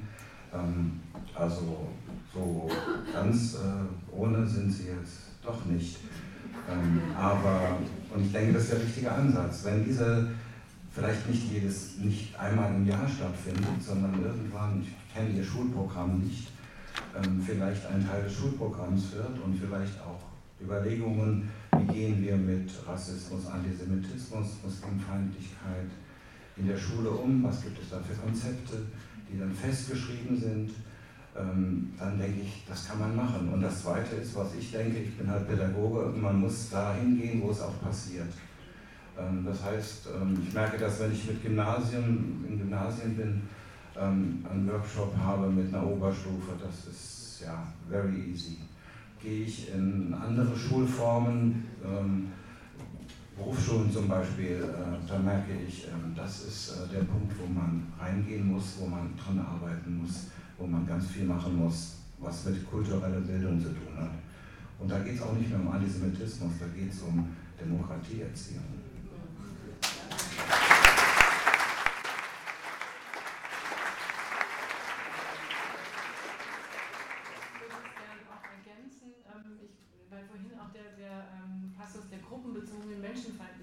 ähm, auftauchte. Das ist ja so ein Konzept, das sagt, all diese Ismen, die haben was gemeinsam, nämlich dass man Menschen gegenüber feindlich eingestellt ist, weil man sie zu einer Gruppe tut. Also Sexismus, weil man sie zur Gruppe der Frauen zählt. Ähm, Antiziganismus, weil man Menschen in die Gruppe äh, der äh, Sinti und Roma tut ähm, und so weiter und so fort. Und ähm, ich denke, was, was ähm, ich, ist auch eine pädagogische Antwort, ähm, was eine wesentliche Sache ist, ist tatsächlich, also wenn Sie jetzt sagen, Sie streiten mit Ihrer Frau und man muss dann immer runterrationalisieren, ich würde sagen, die Emotionen und der Streit sind ein ganz normaler Teil von Auseinandersetzungen und man muss Räume schaffen, in denen man miteinander streiten kann, ohne sich zu sehr zu verletzen.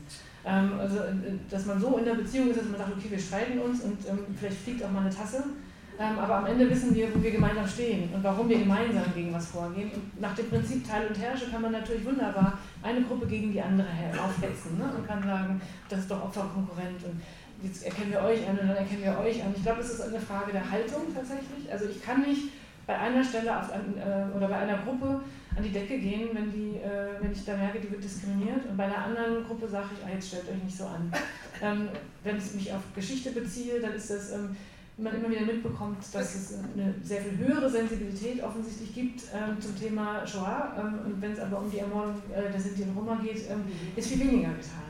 Also das heißt, wer soll denn dann dem einen glauben, wenn es beim anderen äh, noch nicht läuft? Äh, warum soll ich glauben, dass jemand wirklich, wirklich was gegen Diskriminierung tun möchte, wenn er ähm, aber gegen antimuslimischen Rassismus nichts in der Hand hat und nicht sagt, das macht, das finde ich nicht in Ordnung. Und deswegen glaube ich, ist es darum, geht es darum, gemeinsam Haltung einzuüben. Also eine Haltung einzuüben, die sagt, alle Menschen sind gleich wert. Ich muss nicht jeden mögen, ich muss auch nicht mit jedem politisch an einer Stelle stehen. Ich kann auch das total bekloppt finden, wenn einer da und dahin geht, aber am Ende sind alle Menschen gleich viel wert. Und da muss ich dafür sorgen, dass in meiner Umgebung, ob das jetzt auf der Straße, in der Klasse, in der Schule oder sonst wo ist, das, was ich dazu beitragen kann, das durchzusetzen, das gemeinsam auszuprobieren, zu üben, äh, sich da gegenseitig ernst zu nehmen. Ich glaube, das ist der wichtigste Weg. Und erst dann kann auch eine Arbeit gegen Antisemitismus gelingen, wenn ich das immer probiere.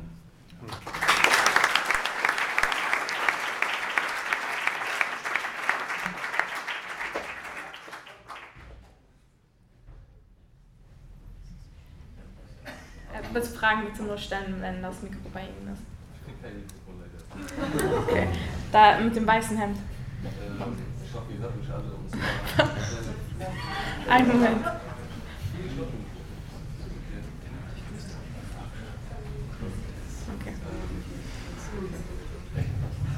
Test, okay. Auf jeden Fall, ähm, ich habe noch schnell eine Frage, bevor ich gehe, und zwar ist mir äh, vorhin eingefallen. Und zwar ähm, ist mir die Frage eingefallen, als ich das Wort Abendland gehört habe. Ähm, jetzt ohne den äh, Nahostkonflikt, finden Sie, oder wo finden Sie, haben die Juden besser gelebt? In der islamischen Welt oder in dem Abendland? Meinst du historisch jetzt? Genau. Ist das eine Frage oder ist da auch schon eine Idee dabei? Um äh, ehrlich zu sein, wollte ich nicht äh, ohne Wissen hierher äh, kommen, deswegen habe ich schon ein bisschen gelesen, bevor ich herkomme. Auf jeden Fall, äh, ich habe gehört gehabt, dass es in der islamischen Welt weniger Konflikte gab als im Abendland. Ja. Also die, äh, es gibt natürlich die, der, die Shoah ist, ist hier passiert, ja, oder ist von Deutschland ausgegangen, was äh, wenn du so willst, im Abendland ist, also wenn ihr so wollt, äh, Abendland ist, aber die, ähm, es gab Unterdrückung von Juden, also oder nicht gleichberechtigt. Das ist aber Minderheiten in vormodernen Gesellschaften waren immer nicht gleichberechtigt, immer unterdrückt. Das war normal. Äh, Im Christentum wie in islamisch dominierten Gesellschaften waren die, die nicht der herrschenden Religion angehörten, selbst wenn das nur andere Ausformungen waren vom Christentum oder auch vom Islam, wurden die unterdrückt.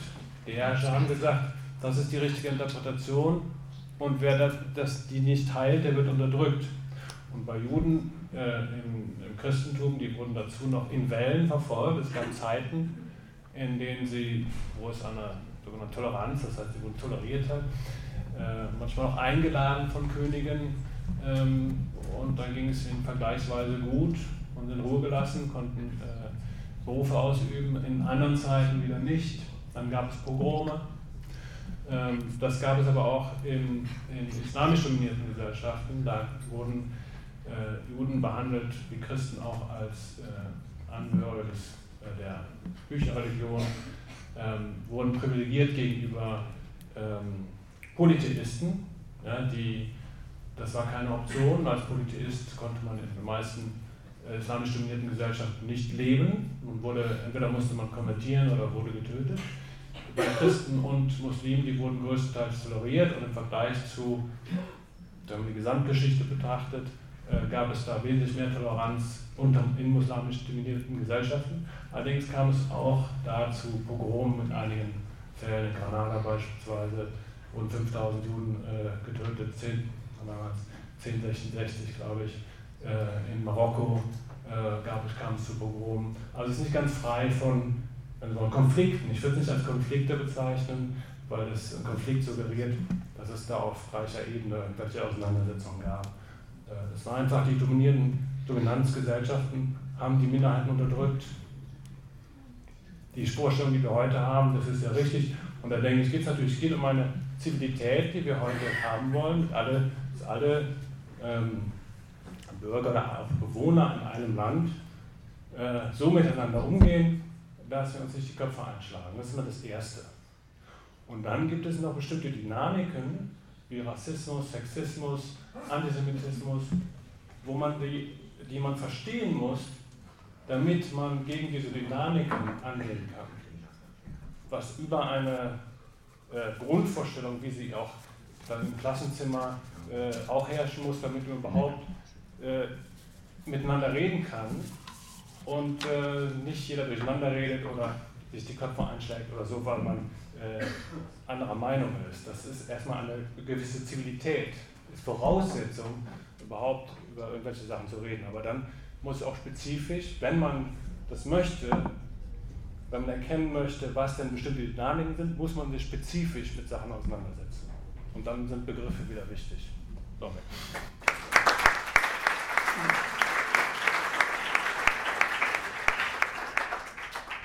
Weil wir schon Viertel nach neun haben, würden wir jetzt langsam zur letzten Frage kommen, und zur vorletzten Frage. Also wer denkt, wer ah, ja. Das müsste schon sein. Ja. Und zwar hätte ich die Frage, also richtet sich der ähm, muslimische Antisemitismus gezielt gegen alle Juden oder gegen Zionisten? Und wenn ja, also wenn gegen alle Juden, warum? Abgesehen jetzt vom Israel-Nahostkonflikt? Ja, ähm, darf ich dazu antworten? Ja. Ähm, naja, was ist die Frage, was Zionisten oft was als Zionisten bezeichnet wird? Also die, die ähm, Zionisten als Schimpfwort benutzen, für die ist Zionismus die große Weltverschwörung. Die Zionisten äh, sind böse schlechthin und wollen äh, weit über äh, Israel hinaus regieren und sind verantwortlich für alle möglichen schlimmen Sachen, die auf der Welt so passieren. Das ist eigentlich nicht Zionismus, das ist aber diese Weltverschwörungsidee, die manche sagen Freimaurer, manche sagen Illuminate, manche sagen die Westküste, manche sagen die Juden in New York, manche sagen direkt die Juden, manche sagen die Zionisten. Das ist nicht, was sozusagen ich unter dem Begriff Zionismus verstehe. Zionismus ist einfach die Idee, ein jüdischer Staat, äh, ein Staat für Juden und ähm, äh, was sich dieses unter, unter muslimischem Antisemitismus, der Begriff ist schwierig, ja, ähm, weil es in, dem, in der Geschichte des Islam gibt es nicht diesen, äh, diese Fokussierung auf Juden eigentlich. Ja, es gibt diese, was ich eben gesagt habe, diese Schwierigkeit, diese theologische Schwierigkeit einfach, dass es im Koran gleiche Stories gibt wie im Alten Testament. Das ist einfach eine theologische Schwierigkeit, die dann die herrscht, wenn man sagt, das ist der einzigbare Glauben. Muss man irgendwie damit umgehen. Ja? Und viele islamische Theologen sind damit so umgegangen, zu sagen, das ist wohl eine Fälschung. Die Juden haben dann die Schrift, heiligen Schriften gefälscht. Was ist etwas spezifisch? Das hat mit Zionisten nichts zu tun, diese, diese Idee. Ich meine, das war vor, lange vor dem Zionismus. Zionismus ist eine Bewegung ja Ende des 19. Jahrhunderts, die entstanden ist als Reaktion auf den Judenhass in Europa die meisten Juden waren gegen Zionismus in der Zeit. Die wollten sich integrieren in Deutschland, in Frankreich, in anderen Ländern, wollten Teil der Gesellschaft sein. Aber eine Minderheit hat gesagt, das wird nichts, wir werden immer angegriffen. Und deswegen wollen wir einen eigenen Staat gründen, wo wir die Mehrheit sind. So, und das wird aber oft, heute wird es vermischt. Ja? Also diese, warum es diesen Antizionismus in der muslimischen Welt, wenn man das so will, oder Ländern wie in Ägypten ähm, oder anderen Ländern. Ähm, so, warum der so stark ist, ist, eine, ist stark debattiert. Das hat nicht unbedingt was mit dem Islam direkt zu tun, sondern vielleicht auch mit der Geschichte. Ähm, aber das wird jetzt zu weit führen, dann werde ich wieder abgebrochen. aber können wir gleich uns unterhalten. Also, da wir schon jetzt so fast am Ende sind, würde ich eigentlich, ähm, müssen wir leider aufhören mit den Fragen. Ja, also so als Abschlussfrage würde ich gerne nochmal an alle mal gerne fragen, was sie denn so als Prävention oder als, ähm, ja, was sie als Wichtigstes finden, was man äh, gegen ähm, Antisemitismus, ob es jetzt politisch oder irgendwie pädagogisch ist, ähm, was man dagegen machen kann. Wir können ja diesmal von links anfangen.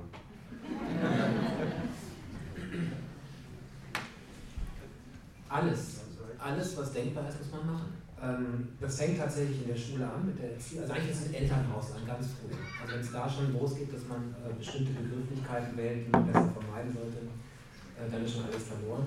Dann nehmen ja viele schon von zu Hause Dinge mit. Dann ist natürlich die Schule der entscheidende Ort. Ähm, es gibt ja eine Vielzahl von Möglichkeiten, die auch genutzt werden, von Besuchen in Gedenkeinrichtungen ähm, über die Behandlung im schulischen Unterricht. Solche Sachen wie heute Abend, da passiert enorm viel. Übrigens gibt es, das nur als Hinweis, ein äh, gewisses Gefälle. Ähm, wir haben in, in, den westlichen Bundesländern eigentlich relativ viel politischen Unterricht.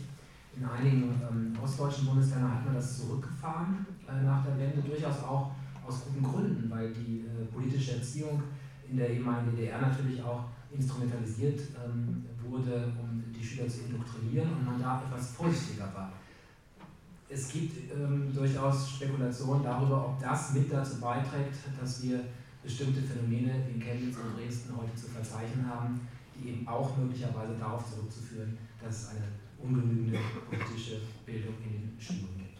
Aber darüber hinaus denke ich auch an jene, ähm, Levi hat das schon beschrieben, äh, die in der beruflichen Ausbildung sind oder sogar darüber hinaus, die vielleicht sogar in der Schule mal etwas gelernt haben und ganz schnell wieder vergessen haben die sogar so viel davon gehört haben, dass sie am Ende sagen, ach Gott, das haben wir so lange durchgenommen, ähm, Geschichte so, so nie gemocht haben und tatsächlich nicht den Bezug dazu bekommen haben, was das im Einzelnen auch ähm, bedeutet, was Antisemitismus tatsächlich ist. Also auch da kann man durch Weiterbildung noch viel machen. Und im ganz persönlichen Umfeld ähm, ist immer auch die Zivilcourage gefragt, wenn man an irgendeiner Stelle äh, merkt, dass dort antisemitische ähm, Vorfälle erfolgen, einzugreifen, dazwischen zu gehen. Niemand muss äh, sich zum Helden ausspielen, wenn es äh, lebensgefährlich ist, aber wenn man merkt, da werden bestimmte Begriffe verwendet, die man besser nicht verwenden sollte, dann kann man auch jemanden darauf aufmerksam machen und sagen, ähm, mein lieber Freund, damit hast du das und das in, in eine Richtung äh, mitformuliert, was du vielleicht besser vermeiden solltest oder zumindest mal darüber nachdenken solltest, was du da eigentlich sagst.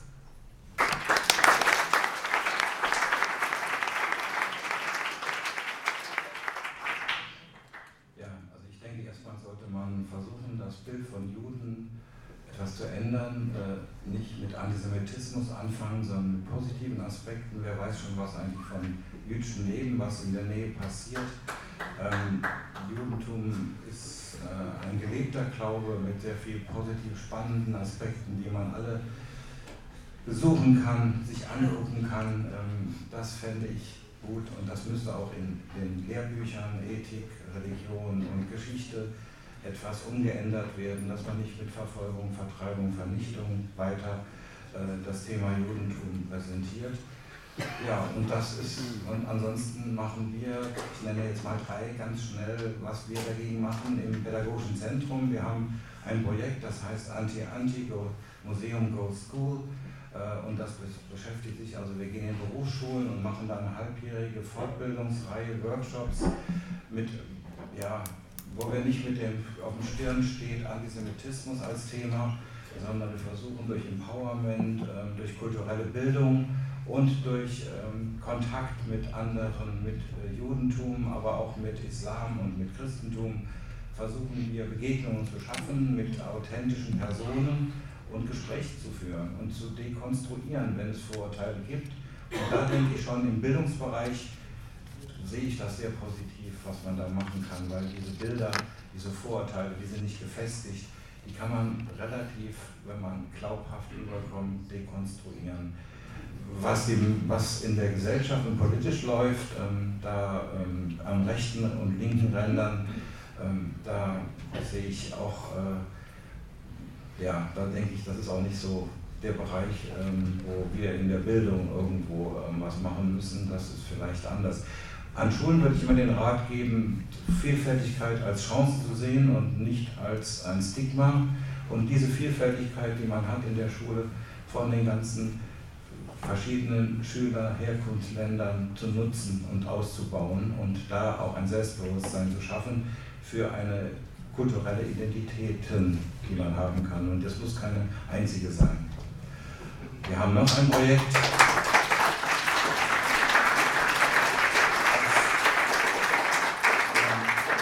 Ein Projekt, was auch eine Klasse hier in, in der Heinrich-Böll-Schule schon gemacht hat, obwohl es eigentlich mehr aus Frankfurt war, aber der das wird finanziert vom Lions Club Museumsufer.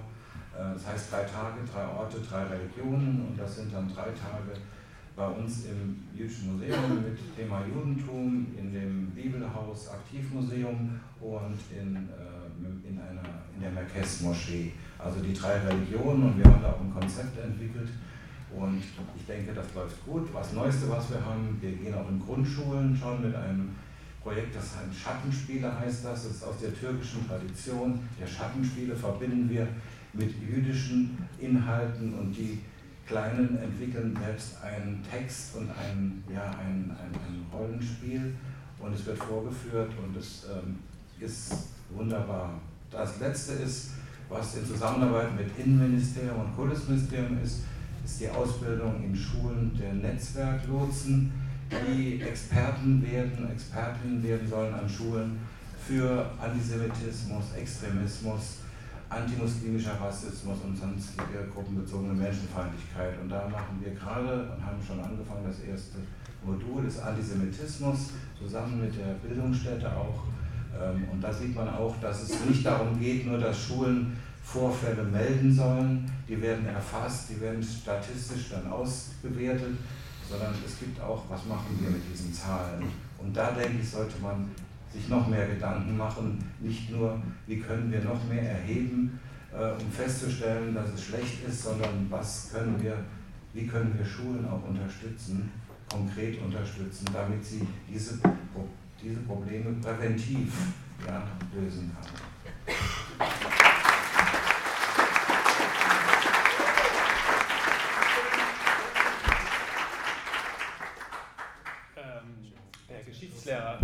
Vorgeschlagen, dass wir jedem einen Psychologen oder Psychiater an die Seite stellen. Das finde ich gar nicht so schlecht. Ähm, das kann man immer empfehlen, dass man sich über seine eigenen Ressentiments äh, so Gedanken macht, die man reflektiert.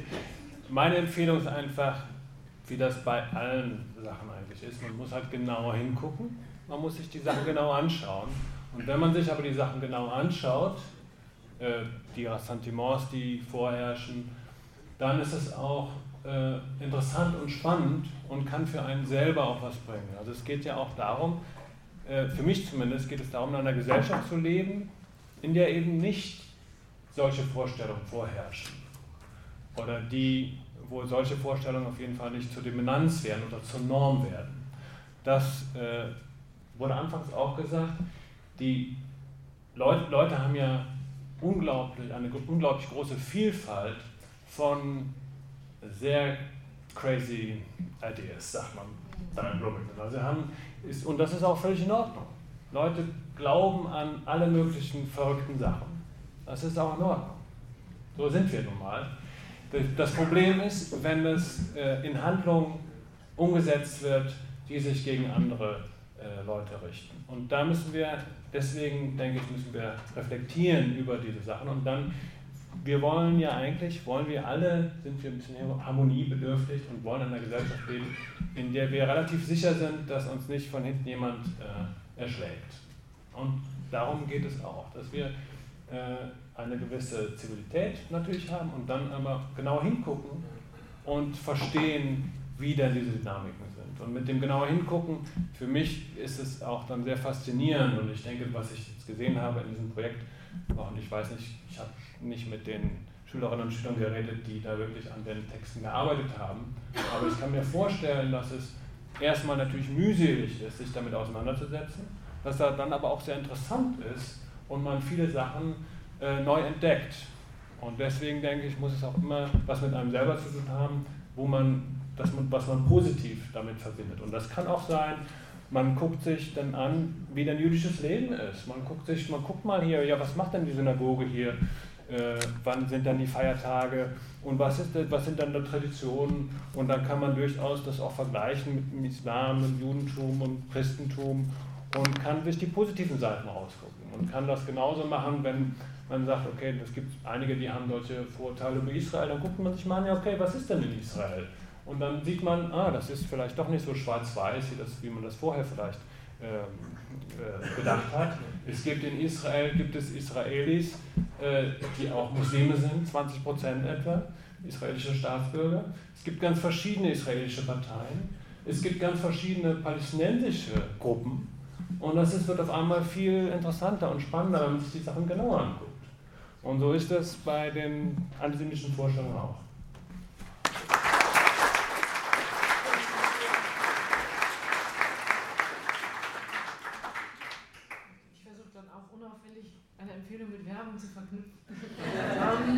Also grundsätzlich finde ich, find ich glaube ich, am herausforderndsten, aber auch am spannendsten, ähm, dass man äh, dahin guckt, wo man selber steht, nicht da, wo die anderen stehen. Also, weil, wenn, wenn man ernst nimmt, dass Antisemitismus überall vorkommt, dann ähm, ist es natürlich auch sehr leicht, immer nach bei den anderen den zu entdecken und bei den eigenen äh, bei der eigenen Gruppe, mit der man sich zugehörig fühlt, zu sagen, nee, das ist es nicht. Oder an der Stelle ist es aber berechtigt, weil, oder das ist völlig übertrieben, da darf man das nicht sagen. Also wer sagt, ich bin ähm, Globalisierungsgegner, der guckt auf seiner Demo. Wer sagt, ich ich engagiere mich total im Zusammenhang mit dem Nahostkonflikt. Der guckt bei seiner, bei seiner Demo. Also sozusagen jeder äh, da, wo er oder sie beheimatet ist, ähm, immer genauer hinzugucken und zu sagen, wo läuft denn hier was, ähm, wo wir vielleicht intern auch mal drüber reden, ist es gut oder nicht. Also das fände ich, glaube ich, ganz gut, weil so die Tendenz dazu neigt. Ne? Also wenn man sagt, ja, dass die Rechtsextremen sind, äh, sind, sind ähm, antisemitisch, dann können alle irgendwie sagen, ja, klar, die Rechtsextremen, ne, das ist auch, sind ja auch die Extremen, also selbst wenn ich selbst rechts bin, sind die ja extrem, das bin ich ja nicht Teil von. Ähm, oder aber sagt, ja, die Muslime sind alle so. Ähm, und dann sagen wir, ja klar, dann ja, die Muslime, wir sind ja Christen. Oder umgekehrt die Katholiken, ja klar, die Katholiken, die Evangelischen haben das Problem. Also so, so kann man das wunderbar weiterreichen. Und dann kommt man am Ende nirgendwo hin. Und zum anderen aber auch gleichzeitig nicht, ähm, nur weil man sozusagen jetzt nicht ähm, instrumentalisiert werden will, äh, an bestimmten Stellen nicht hinzugucken. Also sozusagen, ich höre nicht mehr hin, was die Betroffenen sagen. Wenn die sagen, ich habe äh, Angst, äh, von, von, an der und der Stelle mache ich die und die Erfahrungen und da sind so und so viele Muslime dabei, da sind so und so viele Linke dabei, so und so viele Rechte dabei oder wie auch immer ich die definiere, dann nicht zu sagen, das kann nicht sein. Also das heißt, einfach ja, genau hingucken ähm, und ähm, ja, vielleicht auch mal wieder in die Diskussion gehen miteinander oder sich informieren. Achso, die Werbung. es gibt nämlich einen tollen Ort, wo man das machen kann. Also, ich toll, ähm, weil ich drei Jahre mich damit beschäftigt habe. aber vielleicht, ähm, es gab auch ähm, MitschülerInnen aus äh, der Heinrich-Böll-Schule, die, die da waren, nämlich das Lernlabor zu Anne Frank, wo es um Antisemitismus und Rassismus und Diskriminierung und Geschichte und Gegenwart geht und wo wir versuchen, das nicht so zu machen, dass da vorne jemand steht und erzählt, so wie ich jetzt hier sitze und erzähle, sondern wo man selber Sachen ausprobieren kann. Und ich finde, ich finde, das kann man da gut machen. Also, ihr seid alle herzlich eingeladen.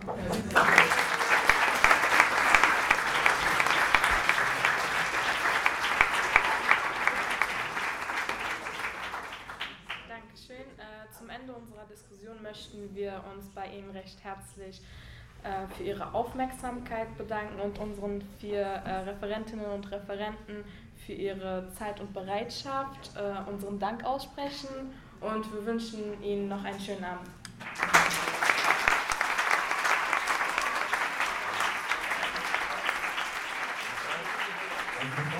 Ähm, ich noch bei der Präsenz bin mit den Leuten.